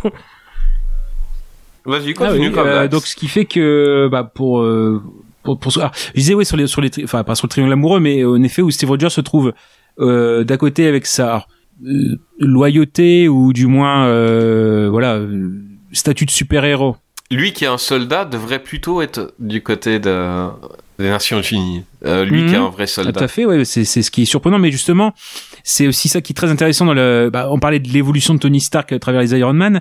C'est pareil, le l'évolution de Captain America, elle est quand même assez exceptionnelle. Bah, c'est Greg qui en parlait, le fait que son le premier film de, enfin Captain America euh, Gray, je crois que tu disais que t'étais forcément, enfin, je, comme, je pense comme beaucoup de monde, euh, contre le côté très patriote euh, de base, mais qui Oui, était logique, qui était, et qui était raccord avec euh, l'époque où il a, où il a vécu. C'est ça. Et pour moi, là, Captain America, c'est logique parce que vu ce qu'il connaît dans Captain Mhm. America 2, moi, je trouve que c'est plutôt logique le côté qu'il Voilà. prend dans le 3. Vu ce qu'il a connu du 2, il a fait, bah ouais, mais là, les nos institutions, Mhm. elles sont pas bonnes. Elles sont euh, possibles d'avoir des erreurs. Donc, il peut pas se laisser contrôler. Moi, je comprends la position de Captain America, c'est celle de Tony Mhm. que je comprends moins. Tout à fait. Et alors, donc je finis mon, mon cheminement, c'est sur le fait que il est aussi Ah, euh, donc euh, pris euh, entre guillemets euh, entre le le côté euh, voilà respect vis-à-vis de Tony Stark, mais voilà où forcément les circonstances vont amener à à mettre euh, justement c'est son idéologie ou sa façon de penser euh, bah, justement en contradiction avec celle de Tony Stark. hein, je l'ai dit, c'est des mêmes objectifs mais avec des moyens différents. Et il a aussi sa, pas sa loyauté, mais son vécu avec euh, avec Bucky, avec euh, Bucky Barnes, enfin le soldat d'hiver, où là aussi c'est des, des frères et euh, là aussi par rapport à, au passif qu'il va y avoir sans le savoir, mais entre euh, Bucky Barnes et Tony Stark, forcément euh, c'est enfin Steve Rogers de savoir où euh, il place son la priorité. euh, vers quelle relation il, il privilégie donc c'est pour ça que quand je dis on est dans un triangle pas amoureux mais relationnel euh, c'est euh, un des enjeux pas forcément visibles mais euh, euh, quand même présent dans, dans le film donc c'est plutôt plutôt enfin plutôt à souligner. Et ensuite dans ce que j'aime bien aussi dans enfin dans ce que j'aime dans ce film là c'est euh, tout comme ce que j'avais aimé dans le soldat d'hiver c'est le fait que pour beaucoup de scènes d'action il y a beaucoup de scènes d'action en dur et notamment la poursuite sur l'autoroute où euh, là aussi on, on, on a plus accès à des, des effets physiques que à des, effets spéciaux. Euh, effets spéciaux qu'on peut critiquer ne serait-ce que alors je sais pas si pour vous enfin votre réaction c'est face à la scène de de rajeunissement de Robert Downey Jr. Ça, ça, C'est ça. L'Uncanny Valley se, se, Voilà. se fait ressentir. ce qui ce qui sera pas forcément le cas plus tard avec enfin je sais pas je sais pas pour vous et comme je serais pas amené à en parler euh, je le dis maintenant c'est par exemple de, moi pour moi Michael Douglas dans Ant-Man par exemple la scène de début l'introduction Ouais, là bien, pour moi hein, le- là ça, ça, ça match beaucoup plus que Mhm. celle-ci celle-ci on sent quand même il y a il y a, y a un petit souci. Et sinon oui après euh, pour pour moi c'est beaucoup l'introduction aussi de à part euh, forcément Black Panther et, et Spider-Man alors c'est pareil euh, l'histoire des euh, des apparitions c'est-à-dire qu'à la base Black Panther ne devait pas apparaître euh, du moins en costume euh, mais comme en même temps Marvel était pas sûr d'avoir les droits pour Spider-Man ils ont développé la partie Black Panther et finalement quand ils ont eu Spider-Man ils ont mis un rôle plus petit pour lui euh, mais ils ont conservé toute la partie Black Panther finalement. Donc ce qui fait que dans la construction du film sur ces deux nouveaux candidats c'était plutôt enfin voilà. Ils ont quand même mis Spi- Spider-Man mais pour euh, un rôle un peu plus petit que, que prévu. Et sinon bah non tout, tout, tout ce qui est un petit peu personnage secondaire moi je pense à Martin, Freeman euh, qui a un rôle euh, ambigu et assez, assez Mhm. riche. Et, puis pareil pour euh, Daniel Brühl enfin le, le baron Zemo qui d'ailleurs bah, enfin pour moi c'est un des rares intérêts de la série euh, euh, Fal- Fal- voilà Falcon et le pour moi c'est ça donc ce qui fait que euh, pff, ouais, ouais. Je trouve pas, Grey, que Gravelax, il a un petit air. euh, de Daniel Brühl? et il, pourrait, il aurait pu jouer le rôle, regarde. Ouais, ouais, si tu veux.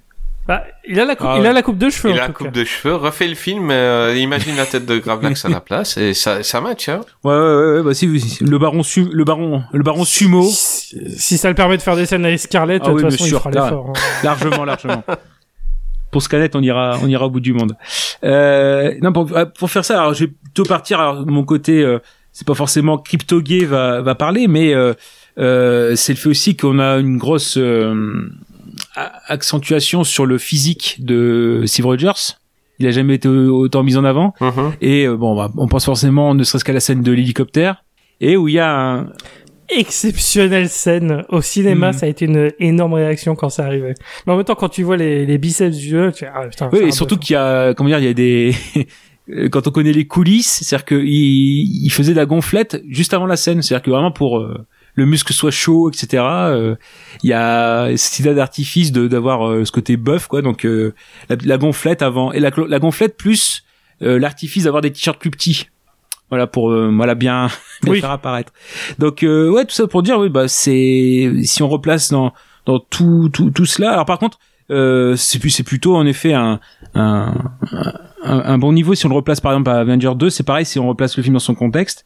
Par contre, oui, euh, là, je sais pas pour vous, c'est dans les anecdotes, j'ai trouvé que, bon, enfin, autant pour euh, le Soldat d'hiver, le fait de pour les Russo de placer euh, ça dans tout ce qui est euh, thriller politique des années 70. Alors on avait dit les du président, Marathon Man, euh, les trois jours du Condor. Là, je, je vois que dans dans les influences, alors c'est très bizarre, on a Seven et Fargo.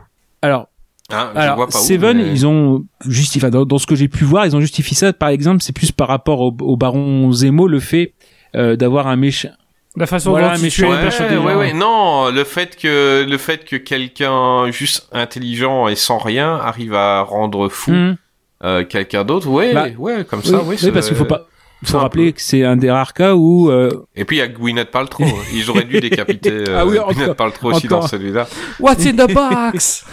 Et ah non mais c'est vrai qu'il y a ça aussi où il faut rappeler que c'est un des, un des rares Marvel où euh, on n'a pas un méchant avec des pouvoirs psychiques ou supernaturels. Non, c'est ça que je dis avec le méchant. C'est un monsieur Voilà. lambda. Oh, Enfin, c'est quand même un fait. soldat, mais je veux dire, Et, et c'est C'est ok, presque pas un méchant. Enfin, si, c'est un méchant, mais euh, il, il Lui, a il des est pas justifications méchant, qui sont tout à fait nobles euh, Ouais. de son point de vue. bah oui, Et parce que pour même, lui, il laisse Avengers on sont peut les méchants. Ah ouais, totalement. Tout à fait. Et de son point de vue, on peut s'y complètement Et donc, c'est pour- à son truc. Hein. Ah oui, oui, mais moi j'ai rien Mhm. contre lui en fait. Moi je crois que il y a, il y a quatre mecs en armure qui viennent qui tuent ma famille. Je pense que si je peux faire comme lui, je le fais. Pour moi, eux, c'est des connards. Mhm. Je, je, je serais, et, et je, je, jamais je penserais une seconde être vu comme le méchant. En gros, lui, il a, il a quand même commis un ou deux meurtres pour, euh, pour avoir, euh, pour arriver là. Mais euh, il l'a fait pour venger sa famille. Et moi, je trouve que c'est le genre de méchant que j'aime bien. C'est un méchant qui est plus d'essai. Donc c'est un mec qui est plus euh, en il est pas bien il est pas mal il est entre les deux et, et c'est un méchant que que, que vra- vraiment j'ai j'ai apprécié ce, ce méchant là et même son dialogue de fin avec euh, avec euh, Black Panther je trouve que c'est voilà je trouve que C'est une de mes scènes préférées du film d'ailleurs. ouais ouais il est, il est très, scène de dialogue. il est très très bien parce que euh, bah comment tu veux condamner ce mec là enfin je je le condamne pas moi perso Mhm. Euh, Oui, bah je crois que c'est ça, c'est le le fait des, des des des nombreux cas de méchants où tu peux être tout à fait d'accord avec son plan ou avec ses raisons. Ouais, tout à fait. Mhm. Un peu comme euh, Malikit par exemple, tu vois, on avait compris Voilà. tout de suite. On était très investis dans sa quête de trouver les terres. euh, Oui, c'est et ça, Faire un quoi. truc avec les éclipses là. euh. ah ouais, j'étais investi émotionnellement. Mais avais totalement, quoi, quelque chose à je- foutre. hein. voilà la différence entre un bon et un mauvais méchant. Euh, Gubi, tu t'en rappelles bien de celui-là déjà plus que Iron Man 3. euh, euh, moi, ouais, je le mets vraiment dans la moyenne de ce que fait le MCU en fait. C'est voilà, c'est ni dans les meilleurs ni dans les pires. Euh, je pense que là où il m'a peut-être un peu déplu, mais bon, ça c'est totalement personnel, c'est sur le fait que forcément c'est très très axé politique. C'est d'ailleurs sûrement le film du MCU qui est le plus axé politique et c'est pas forcément des thématiques Ah oui. qui me parlent particulièrement. Euh, Ouais, il y a le gardien de la galaxie aussi, hein. Enfin, Oui, très politique. Ouais. les. Bien sûr, bien sûr. non, mais mais sinon, si je mets ça de côté, non, le, le film en lui-même, oui, il est très réussi et pour le coup, je trouve que la, la scène de, de bataille, la fameuse scène de bataille avec tous les tous les héros euh, qui se battent entre eux, elle est, enfin, je trouve que c'est une des meilleures scènes d'action du MCU en fait. En Bah, tout cas, l'une des plus marquantes. Peut-être pas une des meilleures euh, mises en Non, mais scène. pour moi, mais pour- une des plus marquantes. bah, t'as dit le mot marquante, et il y a, y a pas 10 000 effets spéciaux, mais on se rappelle de tous les combats. Ouais. On se rappelle de, voilà. de, de chaque rencontrant, on se rappelle de tout. Et, et, Ouais. et chaque Moi, la scène qui est- m'a marqué, je- alors là, je suis d'accord, t'as la scène de- c'est effectivement la charge au niveau de l'aéroport, tout le monde s'en souvient. C'est vrai que c'est des images iconiques. Mhm. Mais étrangement, moi, la seule bataille dont je me souviens, et qui, je pense, a d'ailleurs les plans les plus iconiques, c'est la bataille finale où t'as euh, le soldat d'hiver et Captain Ouais. contre Mm. Iron Man. Incroyable. Où là, vraiment, en termes de mise en scène et en termes de plan iconique, avec justement le coup des lasers contre le bouclier, qui est un plan iconique du comics aussi, justement. Euh, c'est là où on a aussi du très très bonnes choses. Donc c'est. Mais je suis d'accord avec toi. Hein, l'aéroport. J'ai trouvé que, j'ai trouvé que à l'aéroport, ben, il y en a aucun qui est mis en dessous. Je veux dire, euh, même que ce soit des humains ou des ou des demi-dieux, euh, ben chacun a son moment de gloire et chaque chaque pouvoir est, est un moment mis en avant. Quoi. Ouais, clairement. Et Ah, même Ant-Man, tu vois, qui pourrait être une blague à côté, il a son vrai moment de. ouais, ouais, c'est son clair. moment marquant, clairement. Euh, et même Hawkeye. qui devient géant, quoi. Oui, je veux dire, euh, Hawkeye, moi, je, je, je kiffe la scène où il tire vers euh, Tony Stark en disant je rate jamais ma cible et Tony Stark qui dit euh, ouais tu l'as raté là, ben non. Et il y a toutes les voitures qui lui tombent dessus quoi. Et, Ah et je trouve qu'ils ont tous leur, euh, ils ont tous leur leur moment à eux. Et il y a, il y a aucun qui est vraiment qui est mis de côté en fait. Ils, ils, ils ont tous leur truc. Bah, ouais. Et ouais, je la kiffe cette bagarre qui a, qui a beaucoup été décriée Oui, bah oui. pour les raisons Moi- que Gray a dit et qui sont totalement euh, justifiées. Moi, pour moi, il, pour moi, il Euh, manque les Lopez. Vas-y. Pour moi, il manque les Lopez. Je suis désolé. non, non, oui, oui. C'est non, c'est- c'est- c'est le gros, c'est le Ouais, gros- c'est c'est le vrai. gros manque. Ça, ça manque d'insultes et de mangeage de mort euh, côté MCU, hein, clairement. Ouais, ou de Booba et Caris Voilà, qui courent bah dans voilà. l'aéroport aussi, ça aurait En arrière-plan. On les a pas vus apparaître d'ailleurs c'est en arrière-plan. c'est bizarre. Ils sont au, au duty free. Bah écoutez, même si le combat à l'aéroport n'est pas ma spécialité, euh, je suis prêt. Vas-y, Ah continue, oui, Guppy. Et sinon, ouais, l'un des vrais mérites du film, je trouve, c'est l'introduction du Spider-Man Tom Holland, parce qu'ils auraient pu facilement se planter là-dessus. euh, même, même moi le premier, parce que bon, Spider-Man, c'est vraiment mon mon héros Marvel préféré. Et quand ils ont annoncé encore un changement d'acteur, et en plus qu'ils ont annoncé Tom Holland, que je connaissais quasiment pas, mais en voyant la tête du mec, j'étais un des premiers, euh, voilà, un des premiers à crier au scandale. Il est trop jeune, euh, c'est un gamin. Ouais, Et c'est voilà, un des premiers à dire ça. J'ai- J'étais pas convaincu du tout et euh, enfin vraiment voilà j'étais scandalisé et puis au final la Tu- façon dont tu- ils l'ont tu seras- Voilà, tu seras pas plus tard, mais bon choix ou pas bon choix? Euh, très bon choix je trouve même si enfin c'est particulier parce que Alors, question qui suit. Quel est ton, ton acteur préféré qui joue Spider-Man? En fait voilà justement c'était ça le j'allais y en, fi- en film, hein, d'ailleurs. hein. Ne triche pas en me disant euh, Oui. euh, Jake Johnson dans New Generation. Non, non, non. Je veux une vraie réponse acteur. en fait euh, c'est ça le truc c'est que Tom Holland je trouve que ça a beau être un excellent choix ça reste quand même celui que j'aime le moins de, des trois Hum mais Je suis en total accord avec toi. mais il est très bon. Euh, alors, mon Spider-Man préféré, c'est Andrew Garfield. Mon Peter Parker préféré, c'est Tobey Maguire. Voilà, je triche. Je fais le, le fameux... Non, non. J'ai exactement le même- la même opinion. Euh, ben, moi, je vais dire la même chose que toi pour euh, ton Spider-Man préféré, ton Peter Parker préféré, et mais je trouve que les deux ensemble, euh, je trouve que c'est Tom Holland.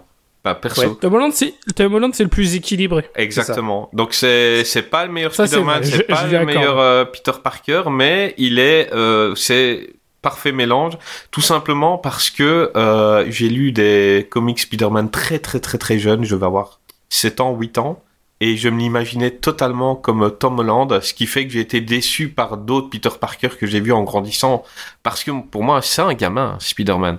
Euh, c'est un gamin, c'est un enfant qui fait des blagues et, tout ça. Et je trouve que, ouais, Tom Holland, euh, j'ai- j'aime pas le Peter Parker d'Andrew Garfield qui est beaucoup trop cool. Je veux dire, le mec, il serait dans ton école, toutes les meufs, elles sont folles de lui. Et lui, il joue le, le mec, que, que- le visu, que tout le monde emmerde. Ben non, il est trop beau gosse, il est trop cool, il fait du skate, il, il est trop cool, le mec. Et, et non... C'est- euh, pour ça que c'est pour ça que par contre en Spider-Man, je le trouve euh, brillant au niveau des Ah, vannes, ouais. l'écriture et ses petites mimiques. Pour moi, c'est Andrew Garfield. il est Exactement. Mais, euh, mais c'est un très très mauvais Peter Parker. Ou alors, tu changeais Peter Parker. Je veux dire, t'en fais pas un visu. Tu fais un Mm. Peter Parker cool et euh, voilà. Mais non, mais par contre, oui, le Peter, Peter Parker de, de façon, Sam Raimi avec no, top, way, no Way Home, euh, on va en bouffer euh, du Spider-Man. hein, le dé- le débat va être long hein, sur ce sujet. Il va être long, même. Mais euh, je trouve qu'il s'en sort bien, Tom Holland, parce que comme toi, quand j'ai vu l'acteur, je me suis dit, ouais, non.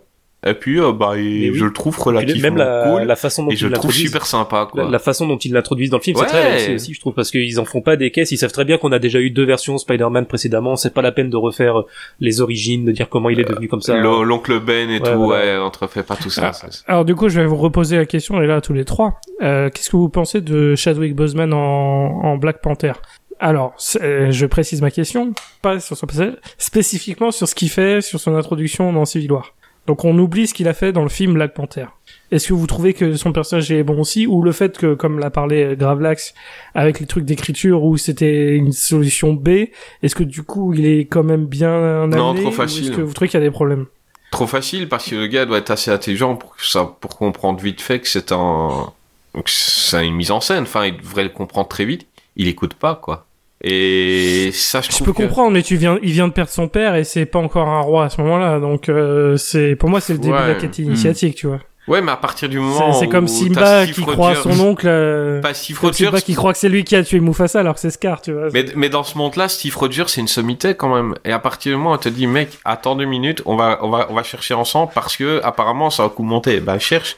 Euh, N'essayez pas de tuer directement la personne qui essaye de te parler en disant non, moi je vais te tuer. Écoute, enfin, t'es. Je peux, euh, ouais, je peux comprendre. Parce que c'est Steve. Rogers en face dans le monde où justifié. il est. Ouais, mais c'est pas mal. Euh, j'aime bien Black Panther, enfin l'acteur. Je suis pas fan du film qu'on Ouais. va arriver un peu après. Euh, mais l'acteur, ouais, il, il est cool. Hmm.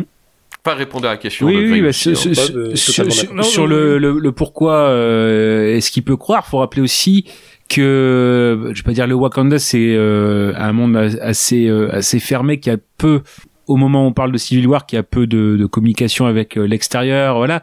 Et ce Oui, qui fait c'est possible que les Avengers, ils en aient très Ouais. très peu entendu. Et ouais, ce qui fait possible. que est-ce que c'est dans sa formation aussi au rapport avec euh, euh, la façon dont le, le monde extérieur marche, le, les traquenards, les stratagèmes, le manque d'expérience face au, au monde euh, voilà euh, au monde en dehors de, du Wakanda ça peut s'expliquer comme ça aussi mais c'est vrai que bon les enfin tout ce qui est euh, niveau écriture même par exemple euh, je, je reviens dessus mais c'est vrai que dans la construction euh, Hulk devait éventuellement revenir euh, dans ce film là dès ce film là que à la base, si on connaît l'histoire un petit peu, le, le, le rôle d'Iron Man était beaucoup plus petit. Hein, euh, c'était trois semaines de tournage. Je crois que c'est, enfin c'est vraiment Robert Downey Jr. qui voulait un rôle beaucoup plus et un salaire beaucoup plus élevé. Euh, ce qui, Bah, il était payé la même chose qu'un Avengers, à savoir 50 Ouais, ouais, millions de dollars. bah tout à fait. euh. D'ailleurs, c'était, euh, enfin comment dire, le, le, le patron euh, de, de Marvel à l'époque, enfin de Marvel Studios, alors pas pas Feige, mais un, un autre qui, voilà, il voulait euh, face aux prétentions salariales de de Robert Downey Jr. voulait carrément sucrer Iron Man du film. Donc c'est pour dire que c'est pour un film comme ça, enfin toujours pareil, moi je suis toujours admiratif de quand il y a quand même des pas mal de euh, de coulisses euh, orageuses euh, d'arriver à un film équilibré ou qui se tient, voilà, c'est toujours à à quoi ça tient quoi en fait.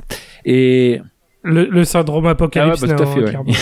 et, et donc pour ça, non, en effet, il y a et pour, pour, pour revenir sur Black Panther, c'est vrai que euh, ils, ils sont quand même restés dans un développement assez, assez fort. Après, voilà, le, le avoir quelqu'un en formation, avoir quelqu'un aussi qui, bah, qui, voilà, où il faut aussi amener un trauma originel euh, qui va servir pour euh, pour la suite ou Enfin, et la, et la réaction à l'émotion quoi. C'est aussi dompter ses émotions. Donc il y y a plusieurs euh, plusieurs choses qui peuvent en effet sembler euh, ne pas correspondre mais euh, euh, voilà encore une fois c'est si on plonge un tout petit peu c'est vrai que ça la, la situation où on est le Wakanda à cette époque là peut-être que ça peut ça peut expliquer en effet le, le, le- la réaction en effet de enfin, de T'Challa encore de Enfin, enfin, moi, je préférais l'intro de, de Peter Parker. on est d'accord Je préfère. on est d'accord Toi aussi, Ah oui, très largement, il n'y a pas photo.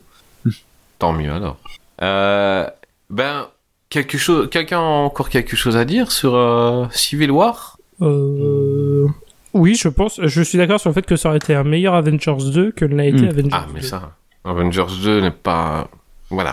Euh, Heureusement, heureusement qu'il y aura les suivants. et Peut-être aussi le. Vas-y. Je trouve dommage qu'il manque euh, certains personnages, notamment Bruce Banner. J'aurais bien voulu savoir comment un, un, ben, un personnage comme celui-là. Ouais, c'est euh, expliqué. Après, on, le- on le voit dans Ragnarok. Ouais. mais- Ouais, c'est expliqué dans Ragnarok pourquoi il n'est pas là. c'est vrai, ouais. Si, s'il était là, il aurait pas été dans Ragnarok et ça. euh, Enfin, moi, je kiffe Ragnarok, donc euh, il fallait qu'il soit comme Oui, ça. c'est- en fait, c'est c'est Euh, justifié, mais je, je disais juste, en fait, je, je trouve ça dommage dans le sens où j'aurais bien voulu savoir un personnage comme Banner, euh, dans quel camp il se serait situé, Mhm. en fait. Bien... Mais ils sont trop cheatés, hein, lui et Thor sont trop cheatés que pour. euh, Ouais, je trouve je que c'est c'est pas plus mal qui- qu'il soit pas dans le film parce que si tu fous Hulk, il y a à côté. Ouais, mais à côté on a, en face on a. Tu fais, Peu importe.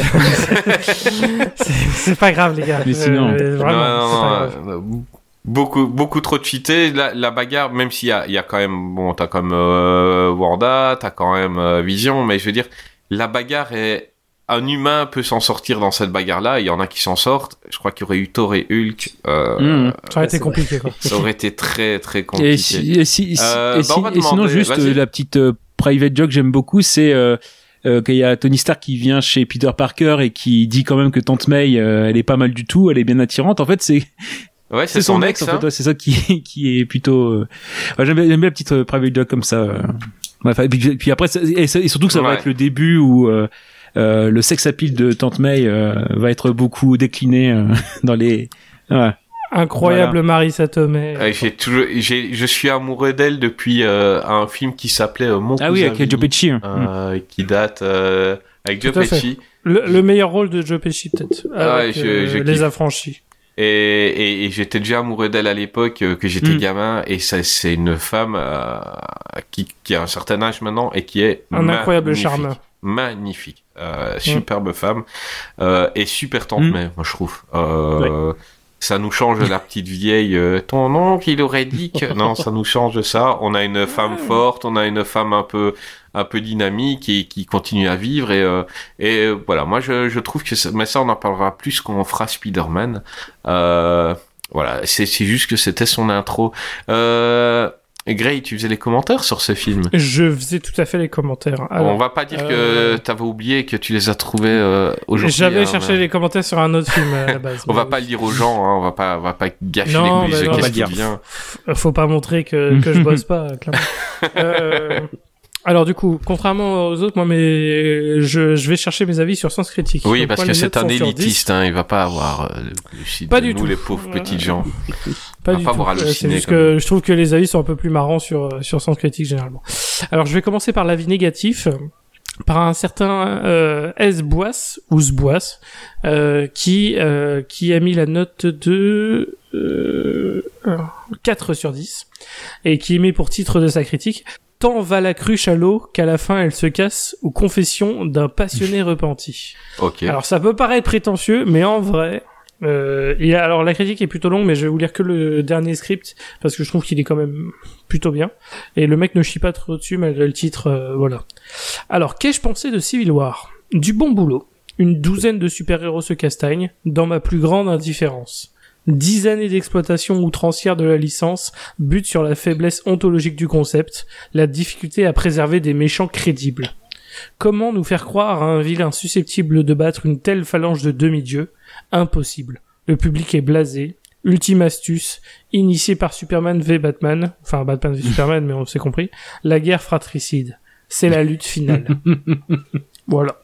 C'est- vrai que dans le contexte, il faut le dire, c'est vrai que Civil War était sorti la même année que Batman v Superman. euh, Ouais, c'est un, un humain qui est full bordel, quoi. Tout à fait. Donc euh, non, c'est vrai qu'il y avait des il y avait des petits points communs. Donc voilà, ça j'avais plutôt bien aimé parce que je trouvais que le, le phrasé était intéressant. Et ensuite dans les critiques positifs, on a une critique par quelqu'un qui est sans doute fan du du MCU ou alors c'est il y a peut-être un autre personnage comme ça parce que il- le l'auteur s'appelle Hyperion. Ah. Euh, je Ouais, pense ouais. que c'est au truc Marvel, mais c'est peut-être un, il y a peut-être un autre, une autre saga avec Hyperion, et dans ce cas, j'en sais rien. Alors, euh, lui, c'est, le titre, c'est euh, le MCU est épanoui. Euh, depuis, euh, depuis Avengers premier du nom, je ne me suis pas autant éclaté devant un film Marvel, et pourtant, les Gardiens de la Galaxie avaient fait du très bon boulot.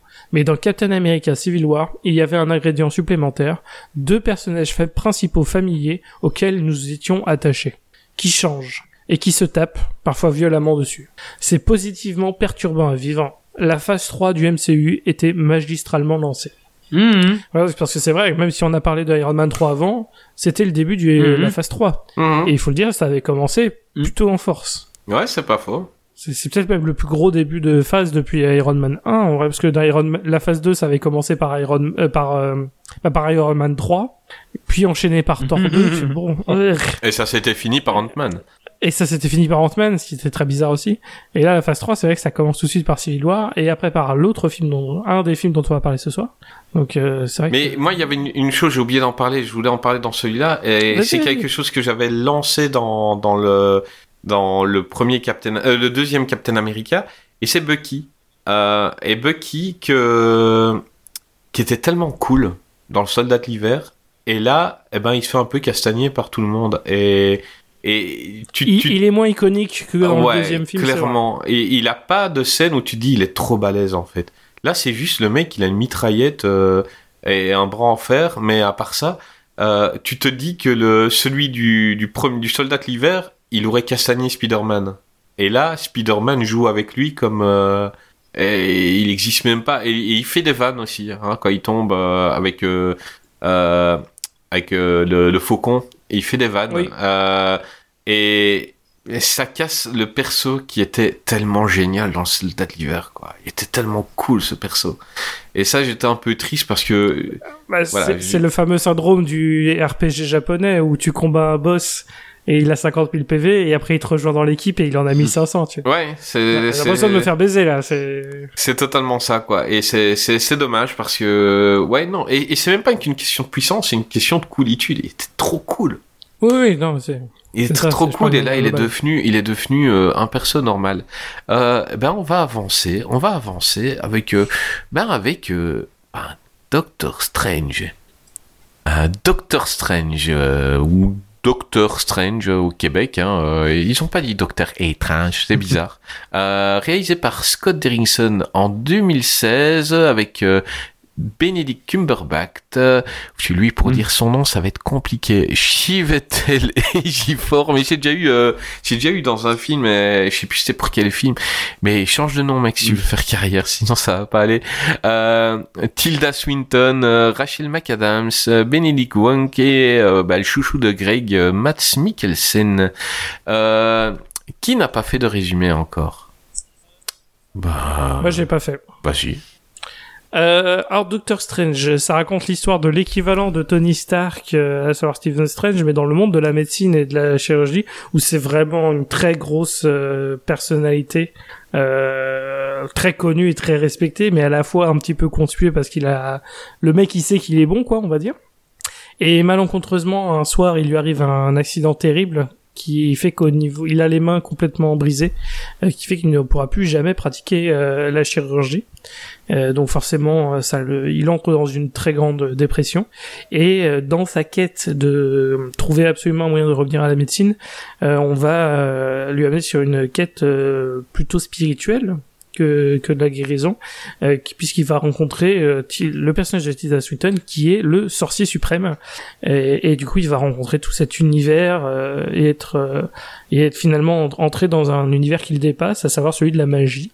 Et, euh, et voilà. Et il va petit à petit s'entraîner pour devenir euh, un, un excellent magicien lui aussi, à savoir le, le Docteur Strange. voilà, voilà. Bon résumé. Euh, bah moi je vais finir directement sur euh, bah, quelque chose qu'on dit depuis le début de notre dossier Marvel. Euh, c'est le, le casting. Excellent. Excellent choix de casting. Oh encore. là là. Il est incroyable. Il Ouais, est. Bénédicte, très très bon choix en Doctor Strange. Ah ouais. Je vois pas quel acteur. euh, je vois pas quel acteur euh, connu. Euh, Alors il y en avait, hein, il y en avait, hein, mais c'est. Cumberbatch était le, le premier choix. Le second choix, parce que faut rappeler qu'il était à la base, euh, il y avait une, euh, un conflit d'emploi du temps puisqu'il a interprété Hamlet au théâtre et finalement comme le film a été décalé, euh, il a pu jouer- être Doctor Strange. Joaquin, Joaquin Phoenix, Phoenix, oui c'est ça, tout à vrai. fait, qui est qui- C'est vrai, c'est vrai, je me rappelle de Mais- ces actualités-là. Putain, ça aurait été mais intéressant. qui exactement. euh, avait refusé parce que Mmh. bah il voulait pas s'engager dans des films à licence le le fait d'interpréter plusieurs fois euh, voilà le même euh, voilà Ce que je comprends Et tout à alors, fait. donc, il y, a- il y a plusieurs noms qui ont autres qui ont circulé donc Justin Theroux qu'on retrouve quand je dis le recyclage de Marvel bon bah là cette fois en tant qu'acteur Joseph Gordon-Levitt Johnny Depp ah Ja- Jared Leto. Oh, et, et, et- oui, oui, oui. et Mais non, mais il fallait faire bah Morbus, voilà, voilà, tu non, comprends. c'est- Il y a des priorités dans la vie. hein.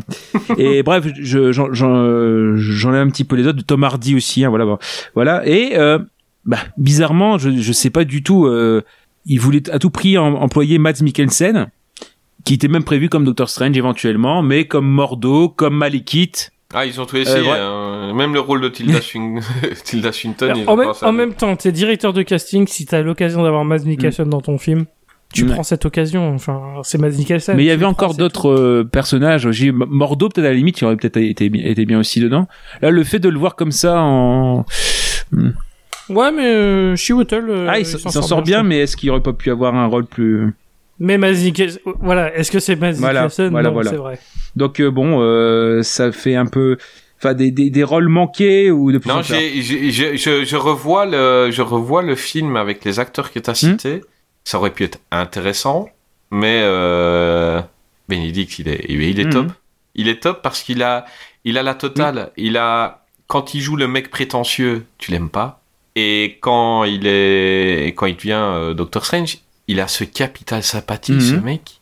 Il a, il a, il a un truc, il a une, et puis il a cette aura, cette aura naturelle qui fait que il va te dominer plus loin dans dans d'autres dans d'autres films. Il va te dominer Tony Stark, il va te dominer Mhm. Thor quand Thor arrive chez lui euh, dans Ragnarok.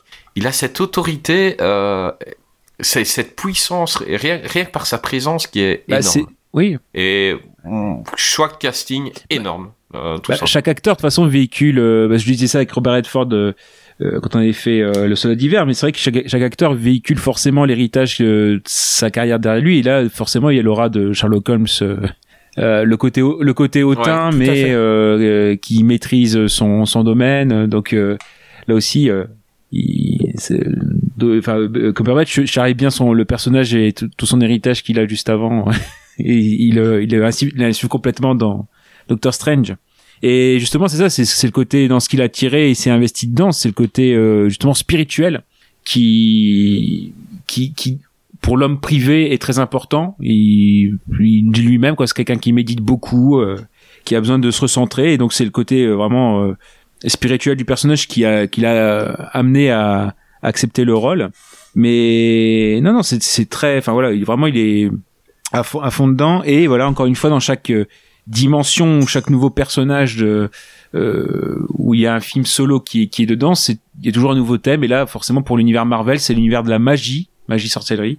Euh, non c'est une belle une belle entrée en matière je trouve et pareil c'est pas la la la magie Gérard Majax quoi. C'est vraiment le côté euh, voilà attirer des dimensions parallèles et choses comme ça donc c'est vraiment de la magie euh, un peu plus haut de gamme et, et moderne quoi donc vraiment vraiment très très bon- très bon truc Bah, euh, Il va pas te faire ça. tour de carte, effectivement. Mais Est-ce perso, que c'est votre carte? c'est un perso que je n'aime pas trop dans, dans les comics ou, ou les dessins animés Marvel. Euh, C'est, c'est le gars, il lance toujours des sorts, mais tu, tu connais. Euh, les portes il a pas des vraiment de limite de Nemesis, pouvoir, euh, hein. ouais, enfin, je veux dire, Ouais, tu, ouais. tu comprends pas les flammes de Bellécure et, et il est tout le temps comme ça en train de crier des, des trucs et tout.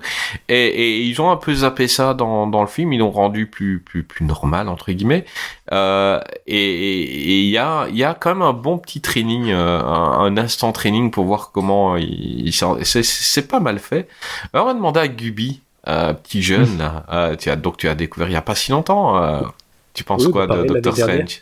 Fait, euh, ouais, j'ai mis aussi du temps à le regarder parce que justement pour me mettre en avant la, la prestation de Benedict Cumberbatch, en fait, euh, ça m'a un peu refroidi de voir que c'était lui dans le rôle principal parce que de base c'est un acteur que j'aime pas, pas parce que je le trouve mauvais, mais parce que euh, je pense que vous avez tous ça, normalement tout le monde a ça. Le- C'est juste physique en fait. Il, il a une tête qui me revient pas. Et j'ai- j'ai- j'ai Bah, on a, on a un peu ça avec. Gravelax, tu vois, mais on est passé au-dessus des préjugés, tu vois.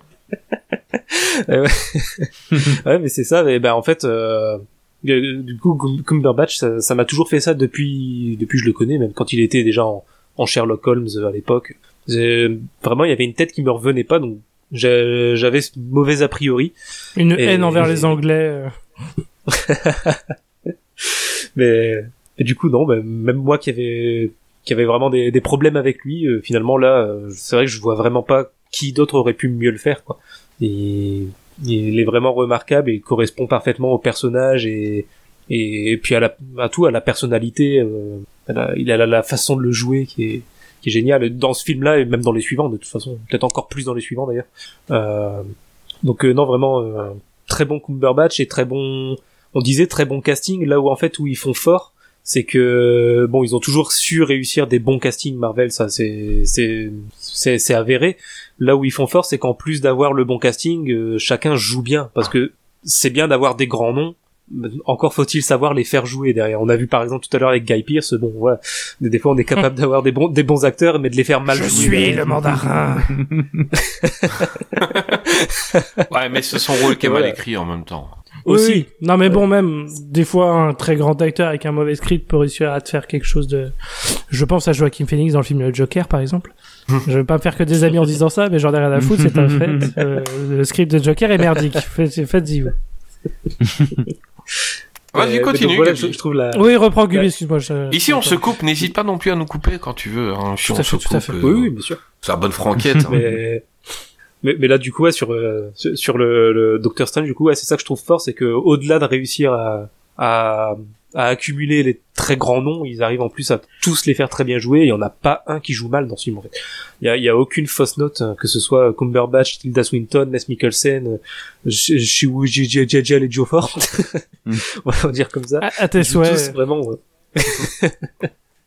Ils jouent tous extrêmement bien, donc euh, à ce niveau-là, c'est réussi. J'aime bien aussi la la réalisation de Scott Derrickson, ce qui était pas forcément gagné au départ quand on voit ce qu'il a fait précédemment. Enfin, c'était pas forcément des mauvais films, mais en tout cas des films qui étaient extrêmement différents. Il était surtout dans le cinéma d'horreur, avec Sinister, des livres Ré- du réalisation fort, euh, euh, fort un peu Nolan, hein. Euh, dans les, c'est Oui, bah forcément Inception. Inception, euh, on, on voit vraiment la référence, quoi. Ah oui, non mais c'est clair. Mais mais c'est vrai que quand on regarde le, ce qu'il avait fait précédemment, on pouvait être étonné d'un choix comme celui-là pour un film comme Doctor Strange qui est vraiment euh, très action, effets spéciaux, fantastiques, pas du tout horreur en fait. Donc euh, et puis puis finalement il s'en sort extrêmement bien en fait. Et j'aurais été curieux de voir justement euh, ce qu'il aurait fait sur le suivant parce que du coup j'ai vu un petit peu ils ont pris donc Sam Raimi pour faire le Doctor Strange 2 euh, à la base, ça devait être Scott Derrickson et finalement, il a été écarté du projet pour- parce que lui, il avait vraiment une vision, vraiment faire un film d'horreur euh, pur avec Doctor Strange 2, ce qui a pas plu à Marvel et du coup, ils se sont séparés. Et, et au final, Sam Raimi, bon, il fait un film un peu horrifique, mais pas vraiment film d'horreur à proprement parler. J'aurais été curieux de voir ce qu'aurait donné Doctor Strange 2 avec vraiment la vision horrifique de, Scott Derrickson qu'il avait prévu au départ. Parce que quand on voit ce qu'il avait fait sur des films comme Sinister, par exemple, euh, ça, ça aurait pu donner quelque chose euh, de particulier. Et je pense que l'univers de Doctor Strange, notamment comment il est euh, introduit avec le premier film, ça aurait, enfin c'est vraiment propice à l'horreur en fait. Il peut y avoir quelque chose de de, de très bon, de façon horrifique dans cet univers euh, qui qui part dans tous les sens en fait. Bah oui, il y a, il y, a, il y a énormément de portes ouvertes. Tu peux faire un film de bisounours comme un, un vrai film d'horreur avec euh, cet univers, quoi. C'est, c'est fou. Euh, Grey, euh, Doctor Strange, t'aimais bien le perso au départ, toi? Euh, alors, j'ai un problème avec Doctor Strange qui est un peu le même problème que j'ai avec euh, les Superman ou les Captain Marvel ou les gens trop puissants, c'est que bah la magie c'est bien parce que tu peux faire tout ce que tu veux. Ouais. Et le problème si tu fais tout ce que tu veux, du coup c'est que c'est difficile de t'investir dans ce que tu fais. Euh, mais j'aime quand même le personnage, ça reste intéressant et euh, j'aime beaucoup euh, Benedict Cumberbatch, donc il y a vraiment pas de problème de ce côté-là. Euh, non, mais moi j'ai j'ai beaucoup aimé euh, Doctor Strange. En fait, Euh, c'est alors c'est vraiment la formule classique du film d'origine, c'est l'origine story classique, mais je trouve que c'est sublimé par euh, bah déjà le casting qui est très bon, Tilda Swinton les bien. effets les effets spéciaux. Euh, c'est vrai que dans les Marvel, des fois, on a des effets spéciaux qui sont assez laids, euh, notamment, en- bah, je, enfin, on donne pas d'exemple, mais il y a certains films qui sont sortis plus récemment que Doctor Strange et qui sont visuellement assez laids. Mhm. Et euh, Doctor Strange, je trouve que visuellement, c'est une vraie bonne claque. Il y a des vraies bonnes séquences où on en prend plein les yeux. Et du coup, il y a vraiment l'aspect spectacle pur euh, et sensation qui est vraiment là et qui se ressent bien. Euh, euh, donc euh, non non moi j'ai pris vraiment mon plaisir et j'avais vu au cinéma donc j'avais vraiment pris mon plaisir de ce côté-là. Euh, J'adore Mads Mikkelsen mais c'est vrai que c'est un peu il, il est pas très très bien exploité ici. Mais comme c'est Mads Mikkelsen je, je, je me plains pas trop donc Hmm. ça va. Euh, pareil Rachel McAdams on en parle pas assez mais niveau fille euh, enfin copine de super héros euh, je trouve que c'est c'est probablement celle que je préfère. Parce que la dynamique est très intéressante, Ouais. elle a une vraie personnalité, elle est Plus pas dans le juste 2, là hein. pour, euh, Plus pour dans le être 2. là. Plus dans le 2 encore. Mais après, dans le 2, t'as l'excuse du multivers qui Mhm. fait qu'elle joue techniquement plusieurs personnages en même temps. Euh, donc, euh, mais je trouve qu'elle s'en sort bien. La dynamique avec Benedict est bonne. euh, mais elle était bonne avant qu'ils deviennent super-héros et elle est bonne après. Enfin, Arrête de dire qu'elle est bonne. Un peu de respect pour le- les femmes, s'il te Euh, plaît. c'est, c'est une très belle... euh, Rachel McAdams, c'est une femme assez fantastique. euh, de ce Elle est, elle est incroyable. Je, je, je, je kiffe cette femme. un, un charme fou. Mais euh, mais non, mais je trouve que ouais, son personnage est très enfin. Il est pas très très bien écrit non plus. C'est pas, euh, je, je je vais pas raconter, je vais pas faire de la soupe non plus. Mais euh, niveau copine 2, je trouve qu'on s'en sort quand même très très bien. Mhm. Euh, avec Peggy Carter, c'est peut-être ma c'est ma préférée. Non, Ah, c'est pas Nathalie Portman, Là hein. Euh, j'adore Nathalie Portman, mais Non, pas dans dans Thor. Mais voilà, pas dans le MCU.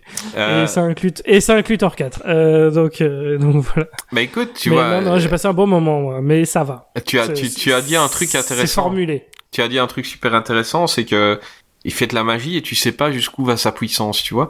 Euh, moi, ce que C'est je ça, le gars, il reproche, fait des chaînes, il vole, il se téléporte. il y a, y y un truc euh, que je reproche. Trop. Vraiment, mon plus gros reproche à ce film, c'est la fin par rapport à la suite de- du MCU. C'est-à-dire, euh, on avait parlé euh, la semaine passée, je pense, du masque de Scarlett Johansson dans Captain America, qui aurait pu les aider mille fois ailleurs. Donc pourquoi personne n'a utilisé ce masque ou t'es quelqu'un d'autre? Enfin, soit. La fin, là, il est invincible. Doctor Strange euh, crée une boucle temporelle. Pourquoi il a pas créé avec Thanos? Mhm. euh, donc il te sort un truc, euh, il te sort un truc, tu fais une boucle temporelle où ton ennemi il va être bloqué avec toi jusqu'à la fin des temps. Euh, pourquoi Après, disons que ça a pu le Deus Ex Machina trop facile à Ben faire. à oui, chaque fois, mais c'est ça. En fait, c'est un peu feignant. je, je trouve que c'était trop puissant pour le mettre dans le premier film. C'est un truc que tu aurais dû garder, tu vois. Euh, ce sort-là est tellement puissant que, ben, en fait, il va perdre contre personne. À chaque fois qu'il va perdre, il suffit de faire ce sort et l'ennemi il abandonne. Ok, c'est bon, je te tue pas, euh, voilà. Euh, et je trouve que c'est vraiment mon reproche, c'est ce sort trop puissant à la fin avec euh, euh, Dormammu. Dormammu. Hein. Et- Énorme séquence d'ailleurs. hein, Je veux dire, Dormammu, je viens pour négocier. Ouais, C'est devenu culte. Hein. Elle est, elle est excellente. La séquence est excellente. Euh, mais voilà, c'est ou alors ils auraient dû trouver un truc pour dire que ce sort-là ils pouvaient plus jamais utiliser, j'en sais rien, tu vois. Ouais. Mais euh, pourquoi pourquoi ils l'ont pas fait plus tard? Enfin, je, je Après, je techniquement, à partir de Endgame, il peut plus le réaliser parce qu'il a besoin de l'œil d'Agamotto. Oui, qui est à partir d'Endgame. Mais je veux dire, euh, quand Thanos arrive sur sa planète, euh, sur Il Titan, aurait complètement pu le faire à la fin d'Infinity War, on est. Totalement. Et il faisait ça, et à un moment, Thanos est obligé d'ab- d'abandonner, et voilà. Et, et mais c'est le seul reproche parce que j'aime bien ce film, Euh, parce que parce que Tilda Swinton, je je trouve que cette femme-là, elle est au niveau charisme, euh, au niveau charisme, elle est incroyable. Elle est elle elle a elle a un visage qui est il y a, il y a qu'elle, il y a qu'elle, et je trouve que la dynamique avec euh, Cumberbatch est énorme. Je trouve que les, les deux ensemble vont vraiment bien. On comprend le respect qu'a Doctor Strange pour elle. Euh, méchant, je parle du, deuxième méchant, hein, euh, celui qui est avec lui dans le temps, sans plus. Euh, mais euh, la création du personnage, la création du personnage est très bien expliquée. Et même si ça peut paraître, rapide, le petit training montage à la Rocky, mais avec Doctor Strange, je le trouve génial. Je, je le trouve génial et et tu rentres vite dedans. Et voilà, moi c'est un film que j'aime bien. C'est pas mon préféré, c'est pas celui que j'aime le moins, mais je l'aime bien. Euh, Gravelax, parlons un peu de Doctor Strange. Oui, c'est un film que j'ai découvert en salle euh, et en 3D, comme le dernier. hein, donc, euh, je trouve que c'est, ça apporte, elle a, elle a apporté beaucoup. Euh, et parfois, enfin, il a des thématiques beaucoup plus plus fortes. Par exemple, c'est euh, euh, comme j'ai pas pu en parler, je je dis juste pour ce point-là, c'est que par exemple Ant-Man aussi, je trouve que la 3D était très réussie pour un film qui euh, pouvait être un peu plus mineur, mais euh, qui apportait beaucoup, notamment tout ce qui est question de taille, etc. Donc là déjà, pour moi, la l'avoir découvert en 3D, ça apportait beaucoup, et même le voilà le plus récent également, euh, je trouve qu'elle est assez assez réussie. Euh, pour moi, par rapport à tout ce que vous avez dit, il y a aussi, euh, pour reprendre ce qu'on avait dit sur euh, Iron Man 3, il y a une intelligence, on avait parlé de l'intelligence pour le mandarin, de- d'en avoir fait euh, quelqu'un inspiré par la Chine, mais euh, pas qui n'est pas asiatique. Là aussi, d'avoir fait de l'ancien, donc euh, Tilda Swinton, euh, une femme, c'est déjà euh, une intelligence aussi, parce que faut, enfin, c'est faut rappeler, c'est c'est pas forcément connu, mais euh, on aurait pu avoir euh, des choses beaucoup plus classiques comme Ken Watanabe, donc, euh, c'est le côté l'asiatique de service. Euh, euh, Ouais, voilà. c'est ce que j'allais dire. Euh, on reparlait du chinois de service qui est Bah, en plus, quand on parlait, quand on parlait en plus d'Inception comme euh, comme référence, il y aura aussi Fantasia pour le côté un peu un peu euh, fantasmagorique euh, ou psy- euh, psychédélique. Euh, voilà, dans l'ancien, on aurait pu avoir aussi Morgan Freeman ou euh, Bill Nighy euh, bon, que que vous connaissez. Bah oui, Disney, voilà. ça aurait été incroyable. hein. Morgan Freeman, j'aurais bien voulu voir courir comme ça sur des, des, des ponts dans le ciel. Voilà, il fallait la, fallait la doublure. Ça aurait été entièrement en effet spéciaux. et, et donc et donc en fait voilà il y a aussi cette intelligence d'avoir euh, euh, pensé à une femme pour euh, pour l'ancien et un peu casser les codes des fans de, de Marvel puristes quoi voilà donc là c'était pas forcément un asiatique et c'était pas forcément un homme voilà ensuite euh, oui bah pour ce qui est de Scott Derrickson c'est vrai qu'il y a ce côté où il est euh, euh, c'est quand même un réalisateur qui est motivé donc dans les dans la catégorie des réalisateurs de, de films Marvel il a quand même euh, une détermination. Je pense qu'il a fait des genre des bandes démos, etc. euh, assez frais pour euh, convaincre Marvel de le prendre. Euh, après, je sais pas pour le peut-être le, le le Doctor Strange 2. Euh, c'est pour peut-être euh, prolonger ce qu'a dit ce qu'a dit Goobly.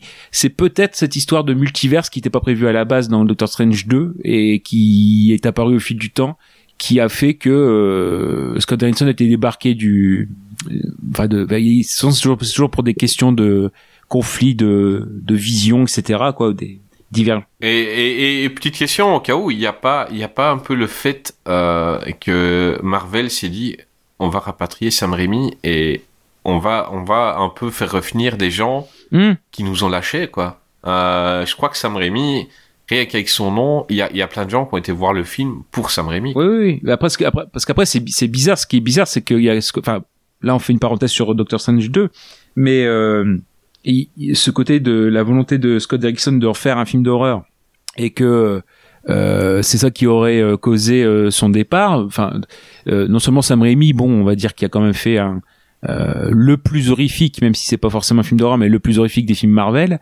Mais à la base, on va dire quand Derrickson avait été débarqué du projet avant que Sam Raimi arrive, il y avait des gens comme Ari Aster qui avaient été approchés, quoi. Donc euh, bon, ça, ça aurait fait drôle, quoi. Mais il y a le, le côté patte film d'horreur.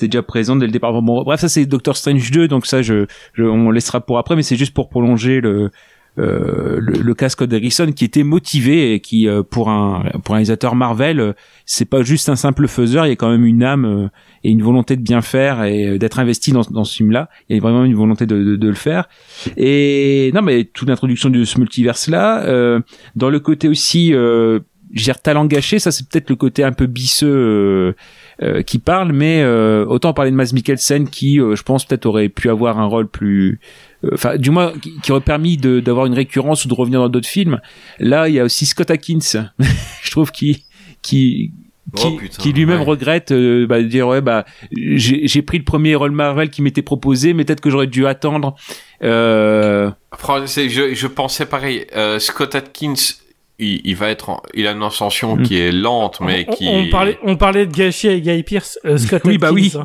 Ouais. Niveau cinéma d'action, c'est étonnant qu'il soit pas Mm. dans le top 3 US, quoi. Le mec, il est on est incroyable. d'accord Euh, il a, il a pour moi, il a pour moi juste quand il fait de la comédie un petit manque de charisme. euh, voilà, quand il fait de la comédie, euh, c'est pas Van Damme oui euh, au niveau, au niveau charisme, mais au niveau, mais quel athlète, quel athlète de fou. Euh, Ah, c'est c'est une bête. Hein. c'est une Ah ouais, bête. ouais, il est monstrueux. Mais tu vois, on en parlait dernièrement, c'est petit aparté, on en parlait dernièrement, je crois que c'est quand Creeper s'est venu. Euh, le nouveau gars qu'ils essayent aussi de faire un peu euh, le nouveau Van Damme, et d'ailleurs c'est lui qui joue dans Kickboxer, la nouvelle version, tu vois. euh, Et le mec aussi, c'est un athlète, mais... Non ouais, ouais, non je, je, je, je Et, recherche euh, le on nom. a, on- c'est Musi non c'est pas on on n'a pas de... Ouais, Mouzi, ouais. Mais on n'a pas de, on n'a pas de, de Van Damme Mhm. pour le moment. On n'a pas un gars qui fait du karaté et qui en même temps, il a, euh, il a ce- Hmm. le, le, le X Factor, le, le, truc qui fait que tu vas au cinéma pour ce mec, quoi. Et Scott Atkins l'a pas Mm. encore, et je pense qu'il il l'aura. Mais euh, c'est dommage qu'il ait accepté un si petit rôle dans. Parce qu'il aurait pu rentrer dans, dans Marvel plus tard avec un, rôle plus Mm. gros, quoi. bah c'est ça c'est Avec les, avec les capacités qu'il a, euh, c'est. En plus, c'est pas ce qui manque à niveau de super-héros à la con. euh, Ils vont en faire. Hein. Dirais que là, les séries machin, euh, Ouais, oui. Et on, va en bouffer hein, du super-héros lambda. Donc, Et euh, ça pourrait être un super méchant dans Shang-Chi, mettre, hein. quoi. Hmm.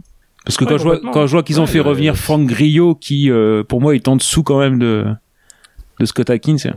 Moi, Frank- bien, mais- j'adore ouais, Frank euh, oui. Il est, il est Bah en voilà. dessous de Scott Mm. On est d'accord. Ah, au Mais ils l'ont fait revenir pour C'est ça. Crossbones. Après, il a- c'est un, c'est un très très petit Oui, rôle. bien hein, sûr. Maintenant, c'est un meilleur, c'est un meilleur acteur pour moi. Frank Grillo est un meilleur acteur. Euh, C'est un meilleur acteur. Mais physiquement, Physiquement, euh, non, non, on il a se- par rapport à ce qu'il peut faire, Scott c'est- Atkins est bien super. Ah, évidemment, on est bien d'accord. Et, et oui, pour, pour ça. Et sinon, non, donc, pour euh, Rachel McAdams, 100% d'accord avec vous. Surtout que, bah, quand on dit des, des trucs de recyclage toujours pareil, elle a failli, euh, elle avait failli euh, interpréter Piper Potts. Hein, c'est parce qu'elle elle voyait pas l'intérêt des films Marvel à l'époque, et, et c'est seulement après où elle a dit, bah, finalement, je veux faire partie de l'aventure.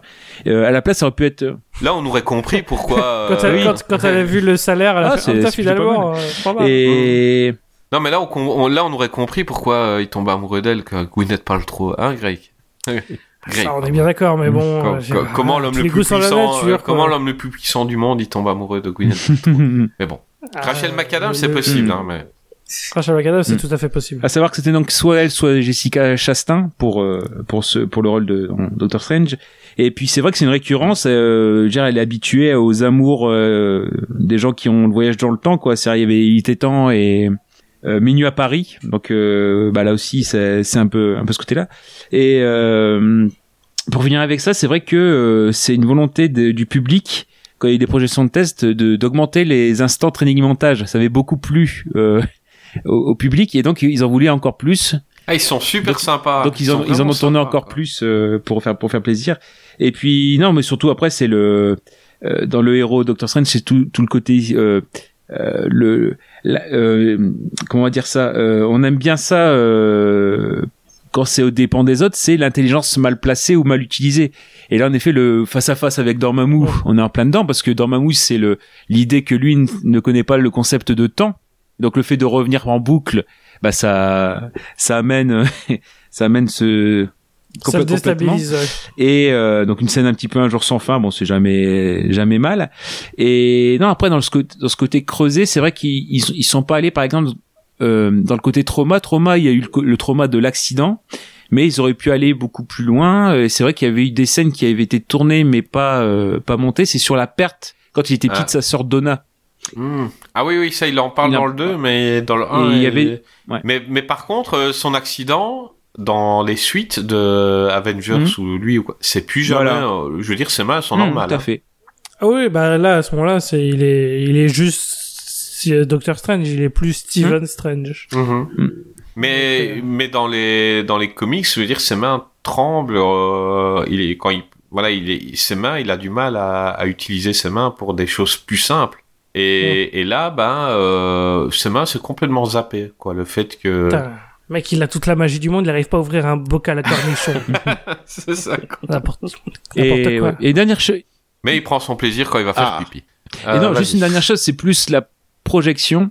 C'est vrai que c'est un film qui, a- enfin, du moins un film qui a failli se faire plusieurs fois. Il y avait euh, des années 70, etc. D'ailleurs, il y a une version des années 70, mais euh, par, euh, il a failli y avoir euh, une version dans les années 90 par Wes Craven.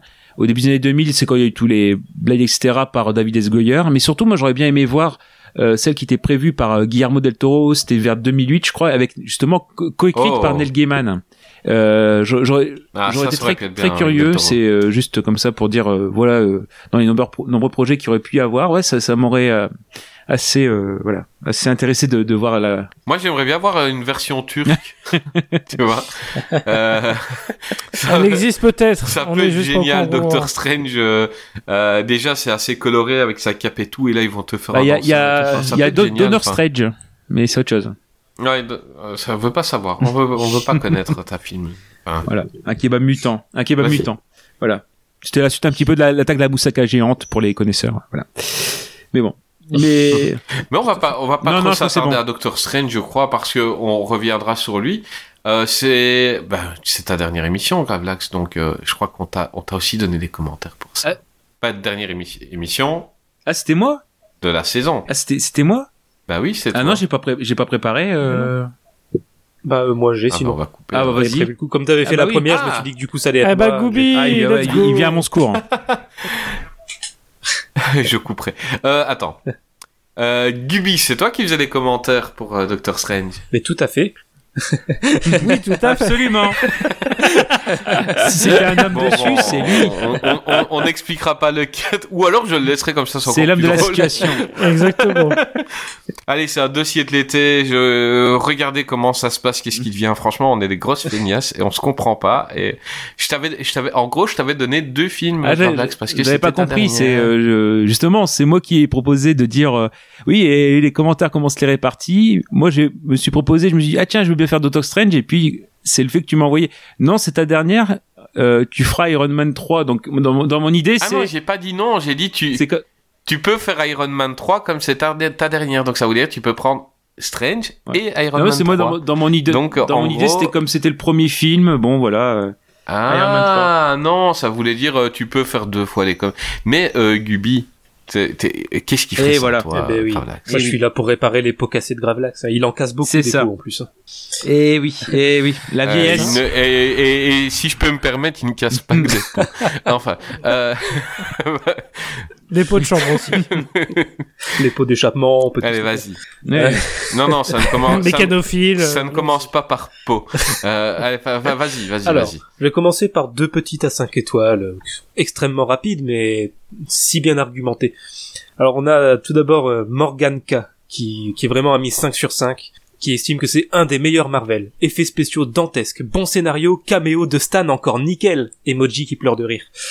Voilà, c'est très bien argumenté. Et sinon, Voilà. il y a- Il était déjà, il était déjà tenu par des, par des ficelles à ce moment-là. Et sinon, il y a Patricia qui, qui dit que c'est Ah. un film excellentissime, géant, hallucinant. Bref, j'ai beaucoup aimé et passé un très bon moment. Coup de cœur, entre guillemets. Les guillemets sont importantes. Voilà, ça c'est pour les avis 5 étoiles. Et sinon, sur les 0,5 étoiles, non, il y en a qui sont vraiment pas contents. Euh, J'ai par exemple M. Dodd qui dit que c'est un film parodique. C'est simplement caricatural avec un méchant, des ténèbres, une chauve qui fait de la magie. Et, et rien. Le demi-point. Je trouve qu'il fait dans la vie. c'est con. et, et il termine quand même en disant que Pour l'instant, il donne des faits. Hein. Il y a des choses qui font de la magie c'est un fait. et il y a des ténèbres, on peut pas lui enlever que ouais, ouais, il décrit bien le film, mais quand même il tient à, à- à terminer en disant qu'il met un, un demi-point pour euh, Cumberbatch parce que c'est un poteau. Donc euh, bon voilà du coup pas nous le bonjour hein, c'est- Ah, c'est un copain. euh, il se fait des bouffes avec euh, Benny. Hein. Il appelle Benny, lui, du coup. il passera le coucou de notre part, hein, c'est c'est Ah bah, il a l'air sympa, ce mec. Et, Euh, Vas-y. et du coup pour terminer un autre avis à, à 0,5 étoiles par euh, Furiosa Fur qui en a gros sur la patate. Voilà. Je, je me demande quel est son film préféré. que- Alors elle a- Un été à New York. il ou elle en a gros sur la patate. Il nous dit que il l'a vu et c'est impossible pour lui de rentrer dans le film du début à la fin. Autant vous dire que les deux heures ont été longues, XD. Euh, les combats autant que les dialogues sont incompréhensibles Ah. par moments et la réalisation est vraiment plate. Les acteurs sont bons mais malheureusement très mal insérés dans, dans le film. Un Marvel de plus de mauvaise qualité fait à la va-vite qui compte uniquement pour son logo et les vacances scolaires pour faire des entrées. Voilà.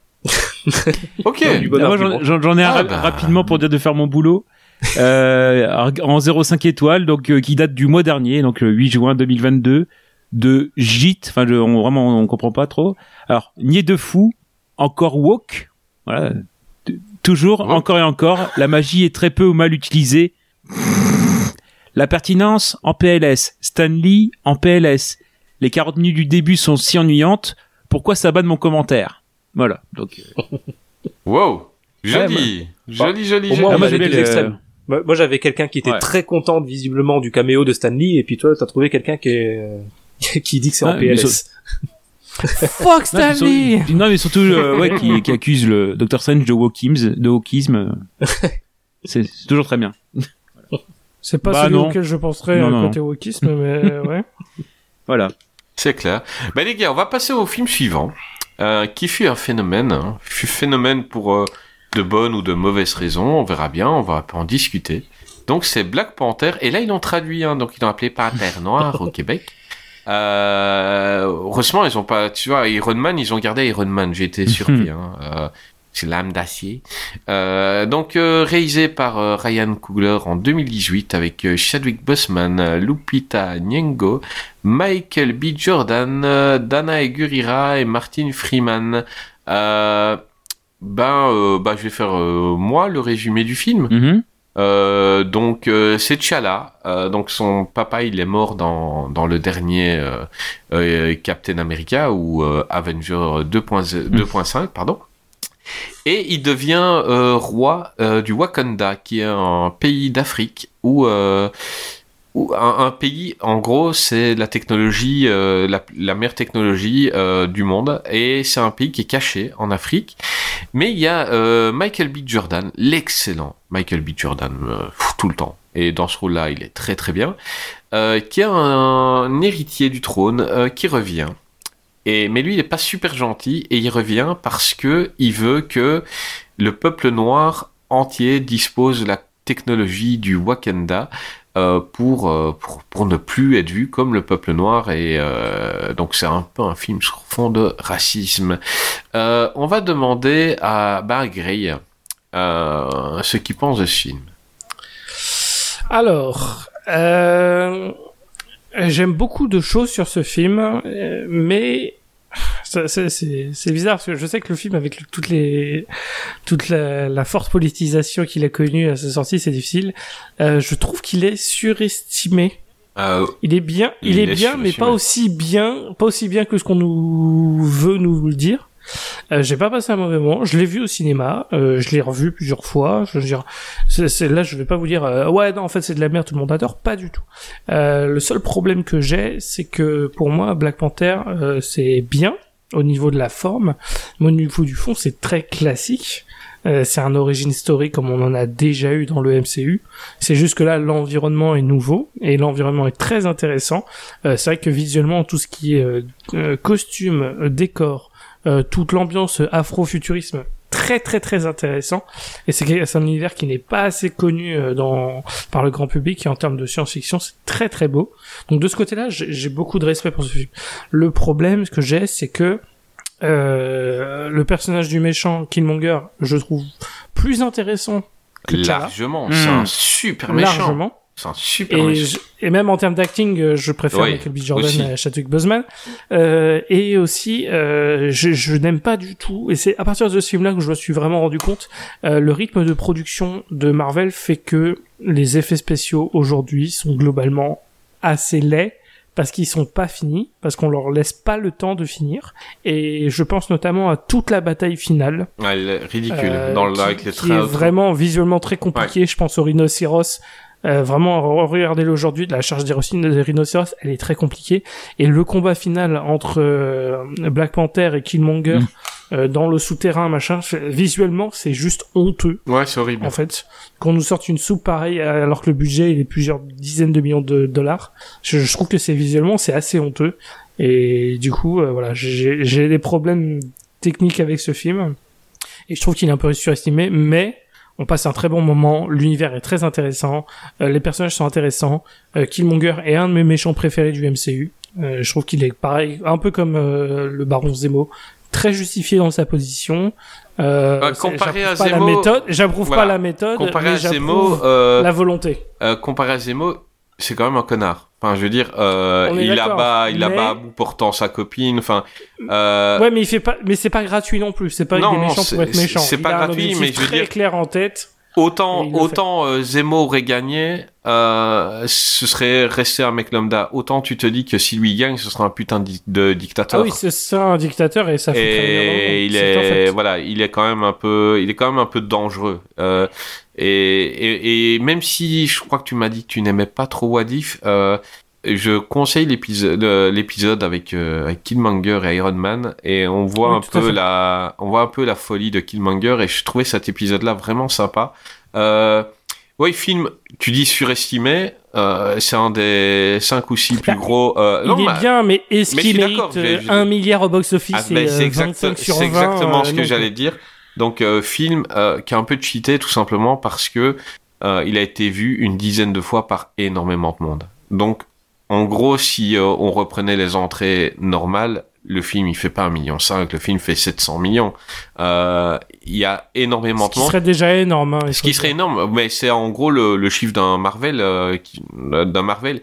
Le truc, c'est que euh, à, à, à juste ce titre, il a fait du bien à la communauté euh, Afro-américaine, ouais. Euh, en gros, c'est Malcolm X et Martin Luther King dans les super-héros. C'est c'est totalement ça en fait. Et ça leur a fait du bien que euh, on nous le montre à nous et qu'on le montre à des gens qui ne connaissent pas euh, cette bagarre entre guillemets, euh, bagarre fratricide de, de, de deux personnes qui se respectent. Et ils ont été contents qu'on nous le montre à nous. Ils en ont été très très très très fiers. Ils l'ont vu plusieurs fois. Le film a été un peu cheaté pour ça, mais en tant que film, oui, il est un peu surestimé parce que euh, c'est pas le meilleur Marvel. Et si tu enlèves le, côté un peu politique euh, derrière, euh, bah, c'est un Marvel normal. C'est pas mauvais, c'est pas un, chef-d'œuvre, mais c'est un Marvel totalement normal. Enfin, perso. Euh, mais je peux comprendre tout à fait l'effet qu'il a eu sur certaines personnes et, et, et c'est tout à fait légitime. Euh, Gravelax, pardon un peu de ce film. Oui, bah c'est comment dire sur le, le côté en effet, je, je, je vous rejoins, c'est sur le, le côté aujourd'hui, qu'est-ce qu'il en qu'est-ce qu'il en reste euh, sur le, le fait d'avoir une grosse hype au moment de la sortie, et surtout. Bah, sachant ce qui est arrivé à Chadwick Boseman, c'est savoir euh, qu'est-ce qui sera aussi le, le, le futur de Wakanda Forever, même si euh, techniquement il y a dans les je pense dans les comics il y a euh, la possibilité que le, le rôle de Black Panther puisse changer il y a, il y a c'est pas forcément T'Challa euh, euh, Ben euh, là, ce sera Bah, plus là, lui. par la for- Euh, par malheureusement. la force des choses mais dans les BD il y a possibilité aussi que voilà le chacun euh, puisse puisse changer mais après dans, dans le côté euh, encore une fois dans de- ce à quoi j'attache l'importance surtout connaissant Marvel quand on il y a des petits réflexes comme ça qui se font euh, assez vite, c'est savoir euh, est-ce que voilà toujours pareil, est-ce que le, le, le film est réalisé par un yes man ou euh, est-ce qu'il a une âme? Bah Là, c'est le cas. En effet, Ryan Coogler, il a quand même euh, euh, derrière lui. Enfin, quand il a quand il a commencé le film, il a ramené bah, Michael B. Jordan. C'était un, un tout petit film là. Foodville Station, je crois que c'était ça, qui où il y a déjà Ma- euh, Michael B. Jordan qui est dedans, il y a euh, son compositeur, il y a sa euh, sa directrice, euh, comment dire tout ce qui est T'a- T'avais dit quoi le titre? Foodville Station. Un- Oui, c'est ça, c'est ça. euh, 2013. Station. J'étais pas sûr de ce que t'avais dit, du coup je suis attends, J Station, Ouais, pas. Station. Euh, et donc oui, donc la directrice photo, le compositeur. PlayStation. Oui, voilà, c'est ça. Non, non, ça c'est ça c'est la fin du film. Et, et, et, et le sujet, c'est pas les jeux vidéo dans Fruitvale Station, Non, euh, je garantis. Et Je aussi, connais. et Le aussi film. donc le quartier d'Auckland où ils ont ils ont grandi et qui euh, qui se retrouve dans Black Panther aussi.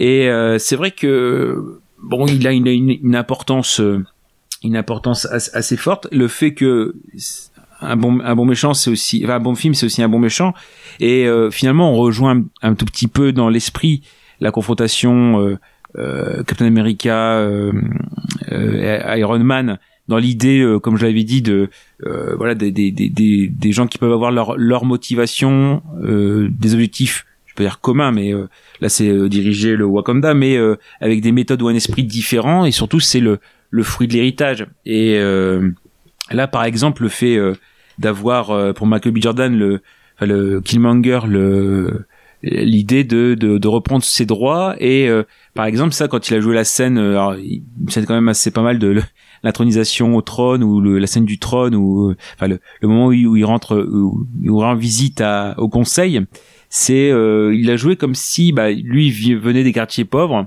et qu'il était invité chez un cousin riche en reprochant euh, le, voilà, le le fait de ne pas avoir eu la, la, la chance que eux ont eu. Et non pour moi je trouve que alors, en effet euh, pour Killmonger c'est clairement l'idéologie proche de Malcolm X hein, le fait d'avoir subi des violences et ben on répond à la à ces persécutions, à ces discriminations par la violence. C'est la méthode, euh, voilà, euh, plutôt que la diplomatie. Et euh, c'est vrai que euh, le, le, le film clairement, euh, il a ce côté politique. Alors, je sais pas, je pense que Gooby c'est peut-être l'aspect qu'il a le moins. euh, tout ce qui est politique, je sais que t'aimes t'aimes t'aimes moins forcément. Et et voilà. Et pourtant, euh, il y a une vraie pensée aussi dans les influences. C'est-à-dire quand il y a des discussions politiques, euh, Ryan Coogler, il s'est inspiré de Spielberg, notamment Spielberg dans Lincoln, euh, arriver à rendre divertissant des euh, discussions politiques. euh, et donc là, bah, en effet, il est bon. On va dire que c'est- plutôt, enfin, plutôt réussi. Bah, je sais pas si Lincoln est la bonne euh, source alors, hein, parce que c'est pas le plus divertissant. Non, non, mais bon, le, le peu de vie entre guillemets qui, qui, qui est dedans, c'est euh, c'est euh, voilà, c'est euh, c'est ce qui est euh, enfin ce qui est amené par euh, la, la mise en la mise en ouais, la réalisation. La ouais, voilà, Sinon, ça aurait été vraiment très très pompeux. Et c'est vrai que euh, Lincoln, ça peut être un film, un téléfilm très classique. Là, Spielberg, bon, on l'emmène un tout petit peu plus haut. Mais bon, il peut pas faire de, de miracle non plus. Mais sinon, non, il y a c'est aussi une véritable, un film avec une véritable euh, âme. On pense vraiment au monde à part de, du Wakanda qui a été euh, mis, mis en place.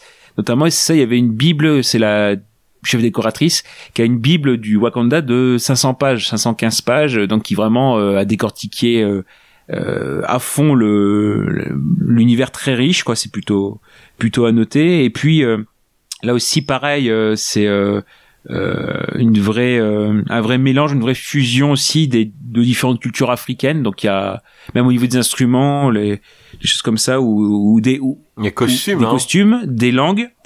Euh, notamment, c'est une véritable La musique aussi, les sonorités, euh, il faut le dire. D'ailleurs, il y a eu un plusieurs, le Il y en a film eu a eu trois. plusieurs Oscars. Euh, Musique originale, euh, la meilleure conception de production et la meilleure conception de costume. Voilà.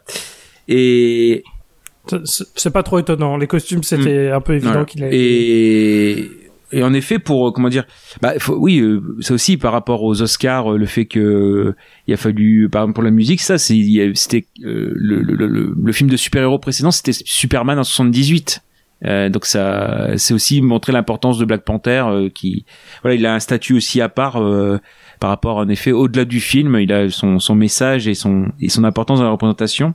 Et en effet, bah, tu parlais de la musique, c'est vrai qu'il y a, il y a ce côté, par exemple, dans la confrontation, chacun euh, a son instrument. Euh, le Tchala, c'est le tambour parlant contre la flûte. euh, alors c'est tombin, je crois, quelque chose comme ça pour Killmonger. Donc il y a en effet chacun a, a sa propre euh, signature en fait. C'est plutôt bien bien réfléchi.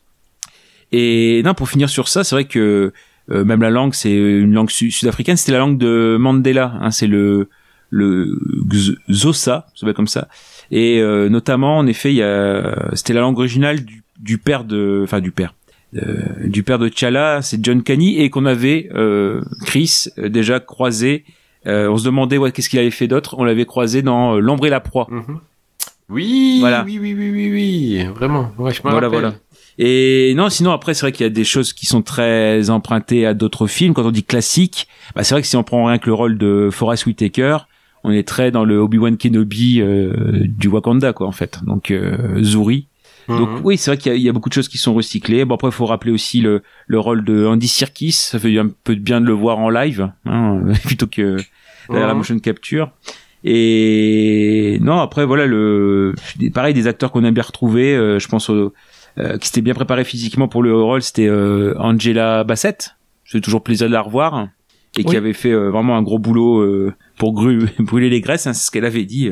Et pareil, il y a aussi dans, dans le côté combat, il y a une euh, bah, chaque film Marvel, il a quand même une une euh, une volonté de pas, pas se battre de façon basique. Donc là, il y a aussi un mélange d'arts martiaux africains euh, et donc en effet, ils se sont ils se sont imprégnés vraiment de de de l'esprit quoi en fait. C'est vrai que c'est plutôt enfin voilà, il y a toujours eu cette volonté là quoi en fait. Et c'est plutôt non, c'est plutôt plutôt à, à mettre au, au bénéfice du film. Euh, donc voilà, c'est vrai que par rapport à la hype qu'il a eu, ce serait peut-être que cinq ans après, alors, euh, et sachant que bah peut-être il y aura pas d'héritage, qu'il n'y aura pas d'héritage tel quel avec Chadwick Boseman, euh, Boseman, excuse-moi. Euh, faudra voir ce que, ce que en fait. Non, ce sera sa sœur. Bah hein. oui, ça, de toute façon ça peut être que, que ça. Et ça semble la suite la suite logique. Ouais. Enfin après, sans faire le mec cynique, d'un point de vue euh, contrat, euh, je pense qu'ils essayent de se débarrasser de l'actrice Oui, bah oui. euh, rapidement euh, par rapport à ses positions euh, vis-à-vis Ouais, du vaccin.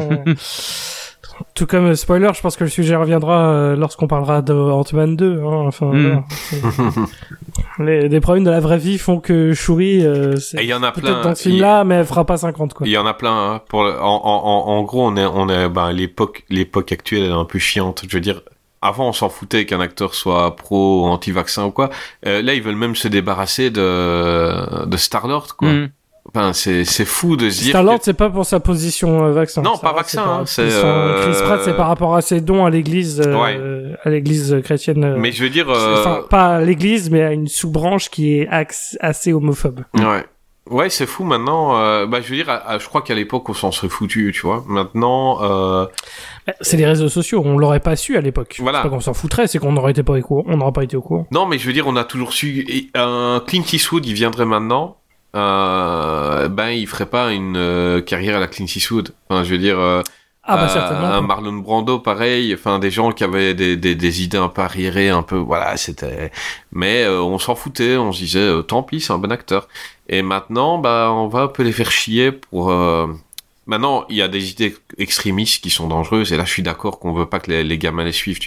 Maintenant, pff, là, le vaccin, euh, c'est passé, c'est bon, quoi. Et c'est pas super actrice, mais euh, sympa la gamine, quoi. Donc, Mhm. euh, enfin, elle se démerdait bien dans, dans son rôle. Euh, Shuri, c'est c'est une bonne actrice en vrai. Ouais, c'est vraiment sympa. Euh, Gubi, toi qui aimes pas la politique euh, dans les films. euh, Quel est ton avis sur le vaccin que, oui, voilà, ton avis. Est-ce que tu es pour ou contre le vaccin? Non, euh, petite question, petite question comme ça euh, que je te pose à toi. Euh, j'ai fait les commentaires pour ce film. J'ai vu énormément de gens dire que ce film était raciste. Euh, donc c'est un film euh, anti-raciste au départ, parce que ça traite des, des blacks, mais...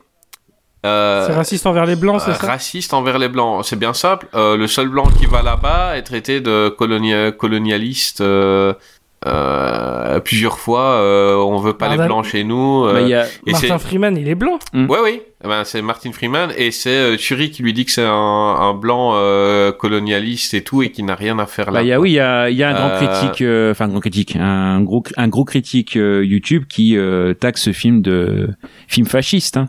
Donc, euh, Ouais, il y en a énormément. J'en ai Alors, vu beaucoup. C'est c'est qui le youtubeur aussi Bah, parce que c'est- bon, a où c'est facile de savoir c'est un, si c'est un que tu aimes beaucoup, euh, Gray. In the Panda. In the Panda. Euh, oh putain, ouais, bah, ça m'étonne pas. Tu vois.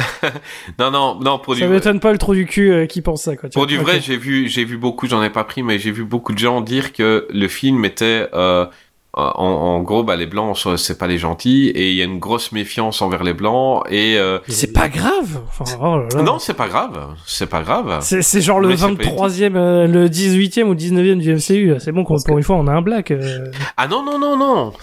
C'est pas le fait d'avoir un black, c'est Oui, c'est le fait que les blancs soient, euh, soient pas vus comme des gens. Dans ce cas-là, tous Voilà. les films des années Ça, ça 80 euh, Euh, étaient si racistes ferais- anti-russes parce qu'ils jouaient toujours des méchants aussi, quoi. Ah oui, ça, on Bah, est c'est ça. Ça, on est d'accord. Non, mais je demandais si tu Alors que pensais... les Russes aujourd'hui, ils sont très bien vus. Je demandais si tu pensais comme eux. Je pense, je pense pas comme eux. J'ai, un peu lu les, les, les, les commentaires. Je pense pas comme eux. Euh, et je me dis, euh, voilà, ils, disent des fois que, euh, voilà, les blancs sont mal vus et euh, et, et Chadwick Boseman, c'est un peu le gars qui dit non, mais on va se réco- avec avec tout le monde, ça va aller. Ne vous inquiétez pas avec les blancs et tout. Et, et alors que d'autres veulent garder euh, le truc pour les blacks, quoi. Et, et j'ai beaucoup de commentaires comme ça. J'ai été surpris de voir ça parce que j'avais pas vu le film comme non, ça. non, mais non, je, suis, je suis pas du tout d'accord avec eux non plus. euh, Non, non. euh, J'ai l'impression, je veux pas faire le vieux facho, euh, le, le vieux réac plutôt, mais aujourd'hui tout, tout est raciste, tout est homophobe. Tout...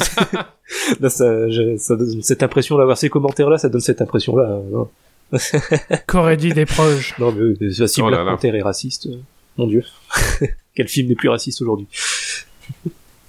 Mais Non mais c'est ça, c'est qu'il y a eu, il y a Mais une sinon, vague dans les réseaux film. sociaux. C'est c'est- c'est normalement ça des des comptes d'extrême droite qui euh, voilà qui ont sauté sur le film pour euh, se comporter, comporter des colporter plutôt des, des fausses rumeurs euh, et même si bien que c'est devenu euh, même des mêmes pour euh, euh, comment dire pour pour se moquer d'eux euh, genre oui euh, Bah, il faut il faut dire que le film c'était aussi euh, en Ouais. pendant.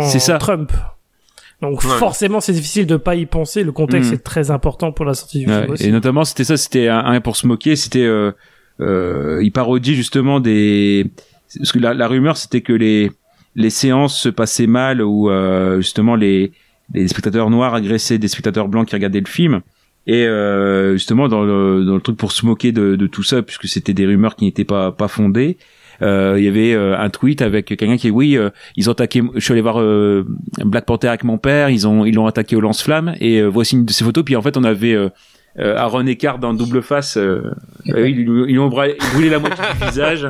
Voici sa photo. Donc euh, oui non il y y a- eu une grosse vague comme ça de, de- sur les réseaux sociaux de ouais, des, des groupes d'extrême droite qui se sont des comptes d'extrême droite qui se sont euh, vraiment déchaînés sur le film pour euh, prendre le prétexte de euh, voilà film raciste euh, On reparlera de cette connerie du cerveau des gens pour Captain Marvel. Ouais. Je me réjouis. Je me réjouis.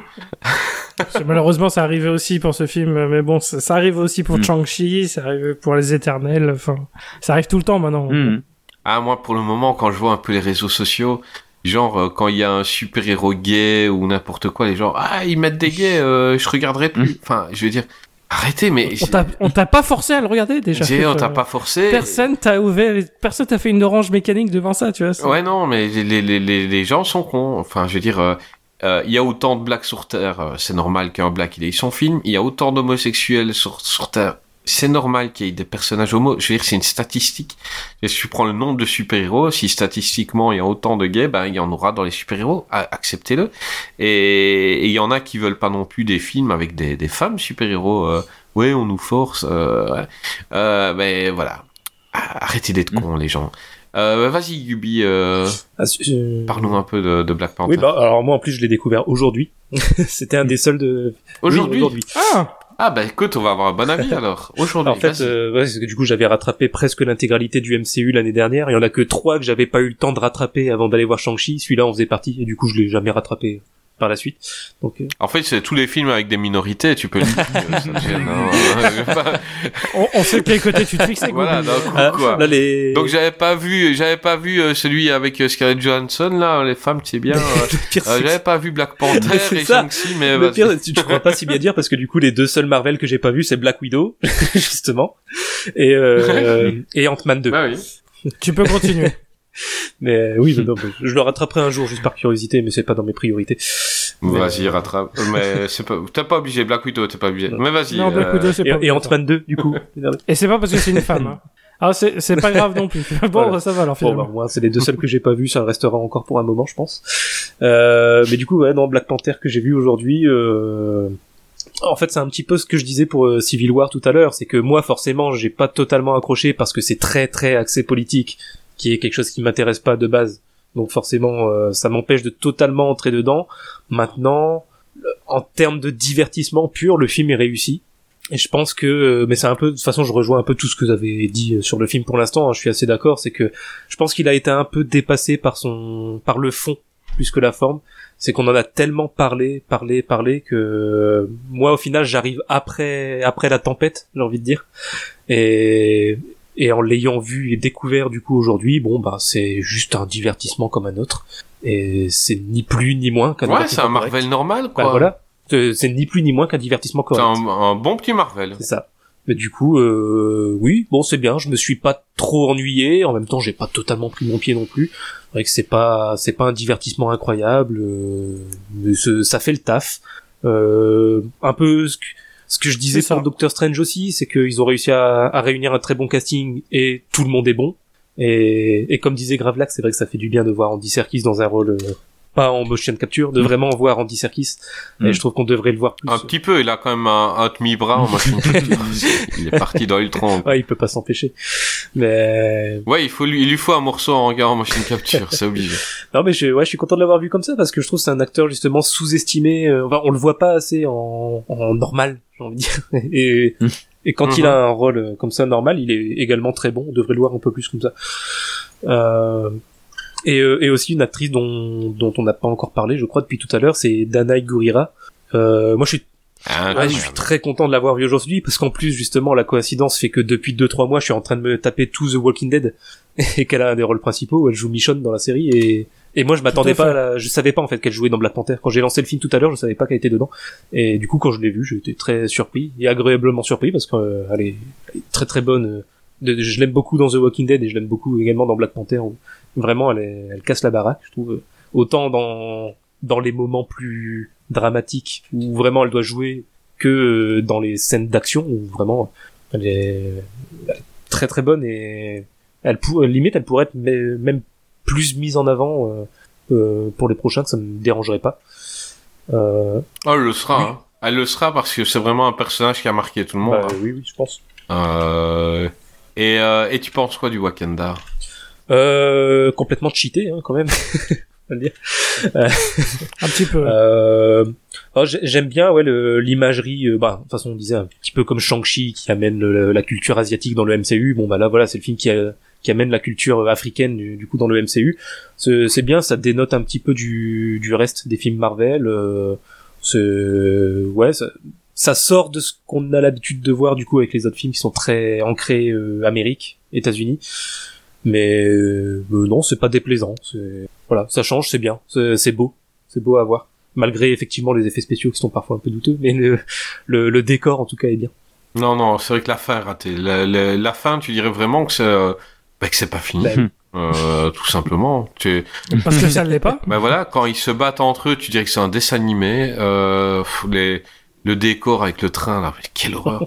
Euh, et puis même quand, quand ils vont voir le Wakanda euh, d'en haut, quand ils sont dans la gueule de la panthère, enfin, il était bien plus beau euh, de près le Wakanda Mhm. quand tu le vois de loin. Comme ça, ça se voit que vous êtes sur une peinture, les gars, dans, dans la truc. Enfin, c'est, tu, jamais tu te dis que c'est une statue, quoi.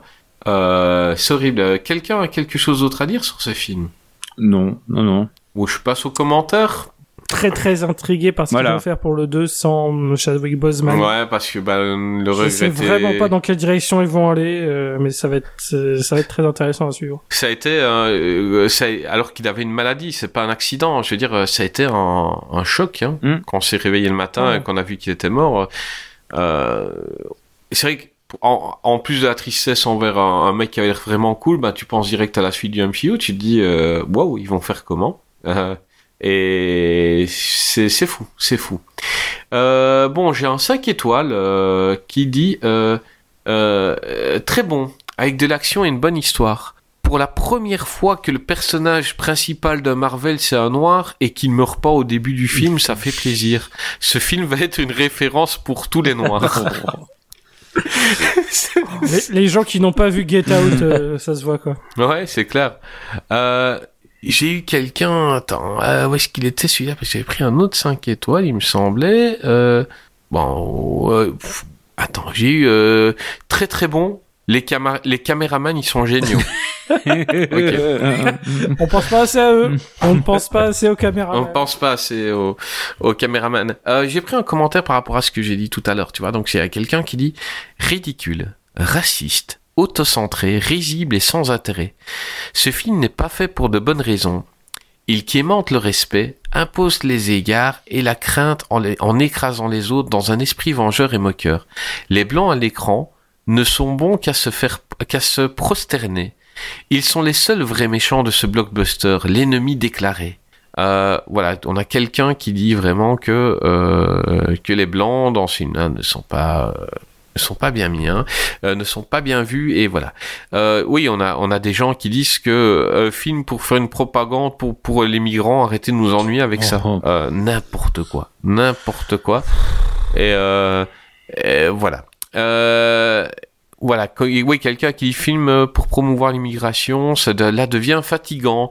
Pas d'accord du tout. Euh, quelqu'un qui dit tu En prends. plus, ça peut pas être pour l'immigration, ils sont chez eux. Enfin, euh, Oui, non, mais c'est pour dire les noirs, ils sont, les noirs, ils sont bien. Et un jour, ils vont venir chez nous, ils vont nous amener des trucs. Euh, mais moi, je trouve que celui qui remercie les caméramans, Mhm. euh, parce qu'il croit qu'il n'y a pas de scénario, de, de, de réalisateur, il croit que c'est des mecs qui les filment et il est super sympathique, ce mec-là. Euh, Bon, un petit message pour mon copain Gravelax. Hein. Euh, Gravelax, c'est ta dernière émission de la saison. Bah oui, de la saison, oui. Avec euh, forte. Oui, oui, parce que tu seras là, tu, tu vas, tu vas revenir l'année Bon, on prochaine. va toujours s'arranger. La vie trouve toujours un chemin, forcément. La vie trouve toujours un chemin.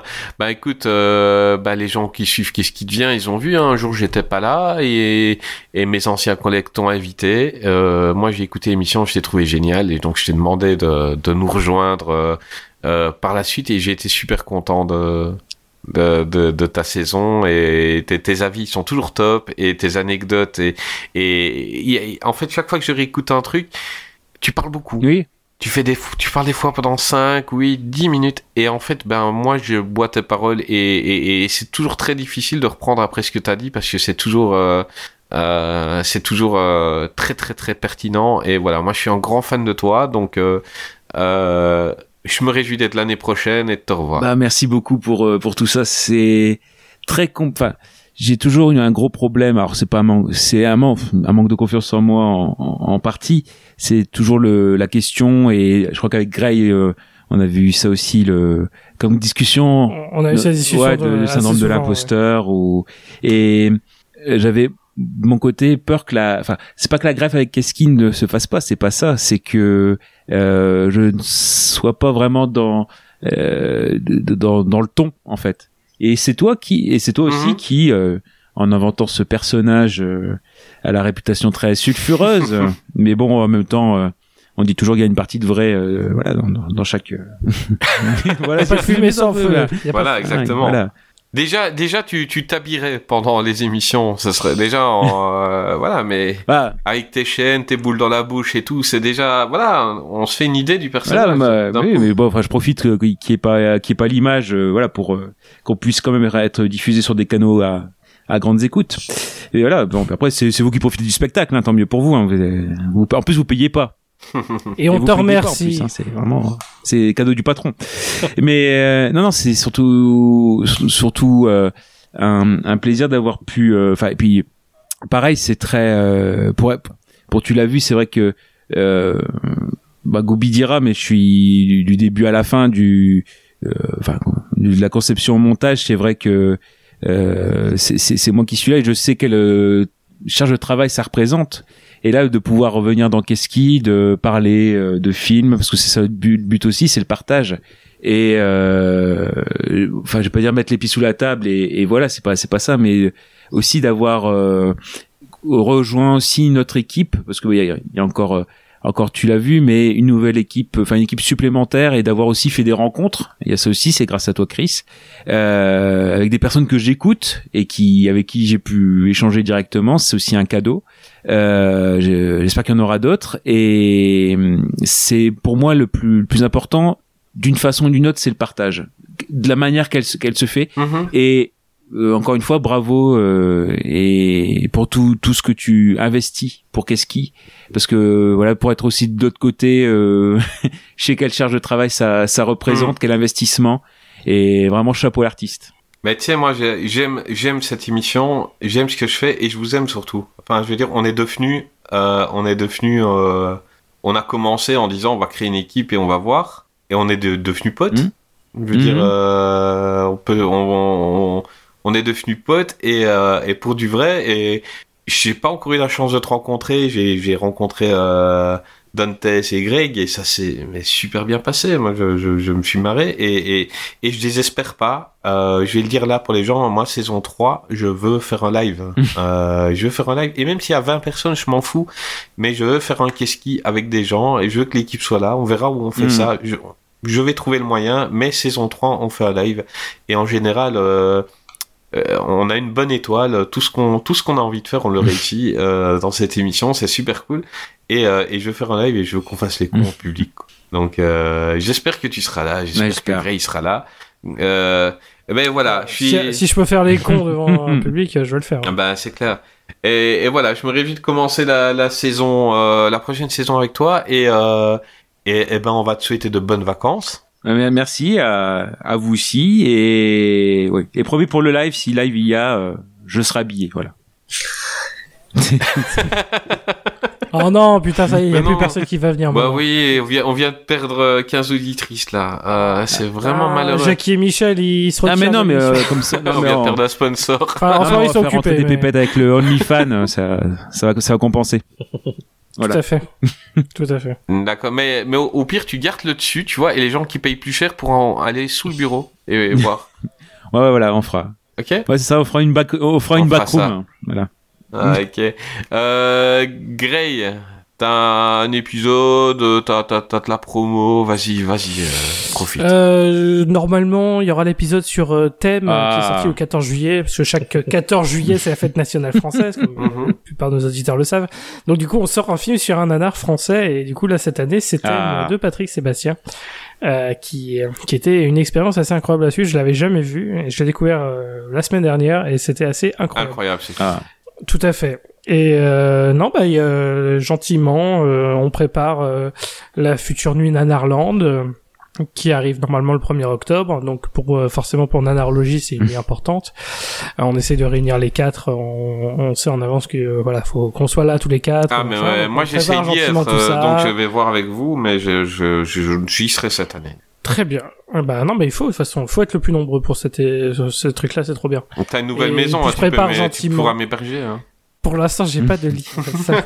Oh l'enfoiré, mais ça va, tu peux me... Non, non, non, je- non, mais j'ai littéral- Ah non, j'ai littéralement pas de lit. Il dort debout. j'ai que un lit, j'ai le mien. c'est tout. Donc moi, je veux bien accueillir des gens, mais tu vas dormir par terre. Allez, c'est au mois d'octobre, euh, t'as quelques mois pour me trouver un lit. Vas-y, continue. Super. Euh, non, ouais, donc je prépare gentiment la fin d'année. euh, voilà, je, gentiment, tout se prépare. euh, un dossier sur la fin d'année, euh, sur trois comédies musicales euh, qui se préparent. Et puis je prépare aussi encore un autre sujet débile dont j'avais déjà parlé, à savoir la lecture complète du, du script du film Ah Doute, oui. euh, avec Ah Christophe oui. Barbier, où on fera chacun les voix, etc. Donc ça va être tout un truc. euh, on l'avait déjà fait avec euh, le dernier Vampire sur Terre, et là on va essayer de le Qui faire pour qui, qui, qui fera Benjamin Biolay? Non, voilà. Bah, moi, j'aimerais bien faire Ah bah Chris- oui. euh, Christophe Barbier juste pour faire la, la réplique du canton suisse. J'ai un, pro- profil de canton suisse. Ah oui. Exactement, donc rien pour ça. Mais Benjamin Biolay, je sais pas encore, mais je sais pas, je vais proposer. En vrai, je, je sais pas encore à qui je vais proposer, mais je vais peut-être proposer genre à des gens de ma famille. On- je sais pas. Ouais, et vu, On verra. et, et vu mes imitations au début d'émission, je vais pas me proposer. Euh, C'est gentil. et- Bah, écoute, si je fais un film avec Chantal là-dessous, promis, Ah bon. Ta gueule, Pourtant, pourtant, c'est tu, tu peux, Euh, tu peux interpréter. ben- C'est le, fa- c'est un fan de DSK dans le film, euh, Biolay. Ah bah en plus. Euh, Parfait. Messieurs, dames, vous savez bien, donc allez voir les descriptions d'émissions. Je, je partage souvent les émissions de Grey, donc euh, allez voir, euh, allez voir ce qu'il fait sur nanarologie, vous allez rigoler, parce qu'il est aussi drôle qu'ici. Euh, Gubi, ben toi on te retrouve avec euh, Gravelax. hein. Bah tout à fait. Tu l'as vu, là, on a sorti notre épisode sur les années 40 et on fait une petite pause cet été en attendant de revenir plus fort. Ok, ben ton mentor, ton mentor il est pas là, euh, il est plus là, mais dans la prochaine émission tu reviens toi? Tout à fait. Je serai là pour euh, parler de la suite du MCU. Ben, Tu fais honneur, hein. euh, On va voir l'oiseau Voilà, loin voilà. du nid. Ouais, non, non, c'est ça, tu vois, c'est la relève en fait. L'année prochaine, tu seras, tu seras notre un nouveau. Gravelax et tu devras faire aussi des émissions à poil. et Let's go, hein. Bon, je vais travailler mon body summer. Voilà. Mon Hmm, summer body. bon. ouais, Moi, je compte sur, je compte, je ouais, compte- parce que je compte toi. Tu te tiens bien. hein. T'es poli, euh, pas les coudes sur, les, sur la table. voilà. Pas tes couilles Oui, sur la voilà, table, tout à c'est ce que t'as dit? Une tradition euh, nordiste. D'accord. Ouais, parce que Gravelax il en a cassé pas mal des tables. Alex. enfin, euh, Let's go. eh ben, donc on se retrouve la, la semaine prochaine pour euh, la suite euh, de, du- de cette phase du MCU et on va arriver tout doucement à Infinity War la semaine prochaine, mais on, va, on aura quelques films d'abord. Et euh, eh ben, messieurs, dames, moi je vous dis à la semaine prochaine pour un nouveau numéro de Qu'est-ce qu'il dit Salut. Salut. Ciao.